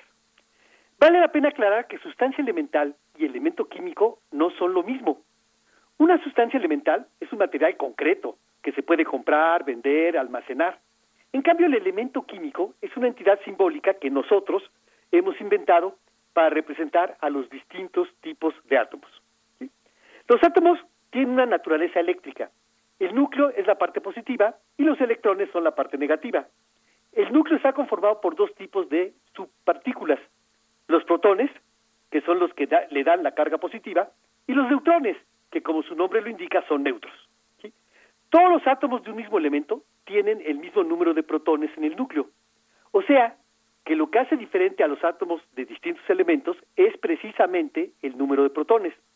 A este número se le llama número atómico y corresponde con la posición que ocupan los elementos en la tabla periódica. Ahora, el viejo sueño de los alquimistas, ¿se puede transformar el plomo en oro? La respuesta es sí, pero no mediante reacciones químicas, sino mediante reacciones nucleares. Y eso es porque en las reacciones nucleares se modifican tanto el número de protones como el número de neutrones de los núcleos atómicos. Es decir, se obtienen unos núcleos a partir de otros. Modificar el número de protones y neutrones de los núcleos no es fácil. Se requieren enormes cantidades de energía. Los Homo sapiens hemos aprendido a realizar estas reacciones nucleares. Para ello, hemos construido grandes reactores y largos aceleradores de partículas. Y por supuesto que nos sentimos muy orgullosos de eso. ¿sí? Sin embargo, la naturaleza nos mira con un poco de ternura y, ¿por qué no? También se ríe un poco de nosotros. Y es que desde el principio de los tiempos ella tiene sus propias fábricas de elementos, las estrellas. Bueno, el hidrógeno es el único elemento que no se fabricó en las estrellas. Los protones y los neutrones se formaron un minuto, un minuto después de que estalló el Big Bang. Los protones son los núcleos de los átomos de hidrógeno, o sea que la formación de los protones es al mismo tiempo el origen del primer elemento de la tabla periódica. El helio se genera en estrellas similares a nuestro Sol. La colisión de cuatro protones entre sí da lugar a la formación de un núcleo de helio que contiene dos protones y dos neutrones. La energía que se libera en este proceso ha impedido durante 4.500 millones de años que el Sol se colapse debido a la atracción gravitacional. Y se sabe que hay suficiente hidrógeno en su interior para mantenerlo así otros 5 mil millones de años. En las gigantes rojas, que es en lo que se va a convertir nuestro amado Sol cuando se le acabe el hidrógeno, a partir de los núcleos de helio se forman todos los elementos, desde el litio hasta el hierro. La energía producida hace que la estrella se estabilice en un volumen muchísimo mayor que el que tenía como estrella amarilla. Parte de la energía sobrante se usa para formar los núcleos de los demás elementos, los que van del cobalto al uranio. Y eso es lo que va a pasar con nuestro querido Sol. Se va a convertir en una orgullosa gigante roja. Finalmente, el tecnecio, el prometio y todos los elementos transuránidos, desde el Neptunio hasta el Oganesón, se van a formar en otros eventos astronómicos muy brutales y violentos que proporcionan gran energía, como las explosiones de estrellas novas y supernovas. todos, eh, una reflexión final.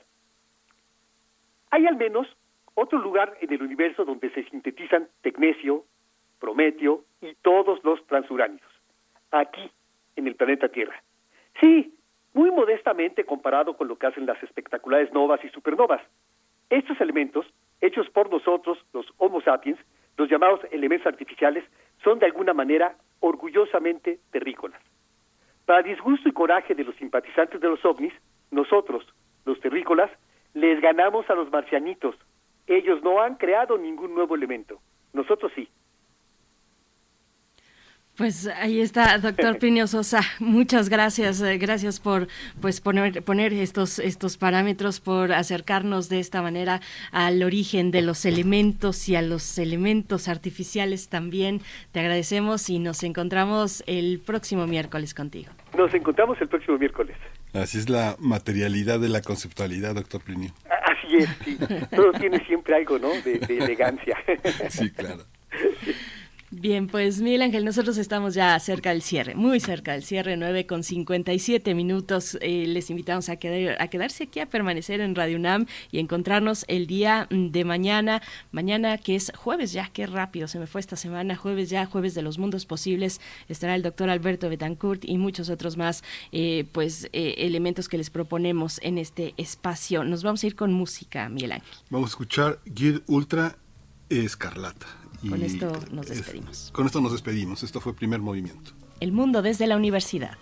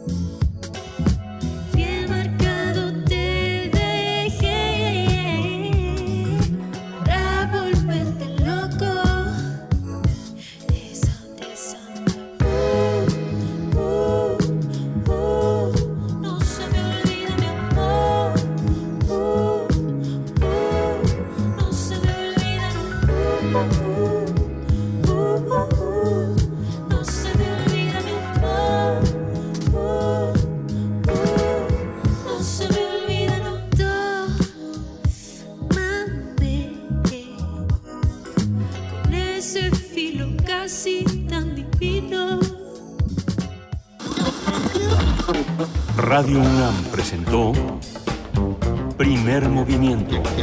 El mundo desde la universidad. Con Berenice Camacho y Miguel Ángel Gemain en la conducción. Rodrigo Aguilar y Violeta Berber, producción. Antonio Quijano y Patricia Zavala, noticias. Miriam Trejo, coordinación de invitados. Tamara Quirós, redes sociales. Arturo González, operación técnica. Locución, Tessa Uribe y Juan Staca. Quédate en sintonía con Radio UNAM. Experiencia sonora.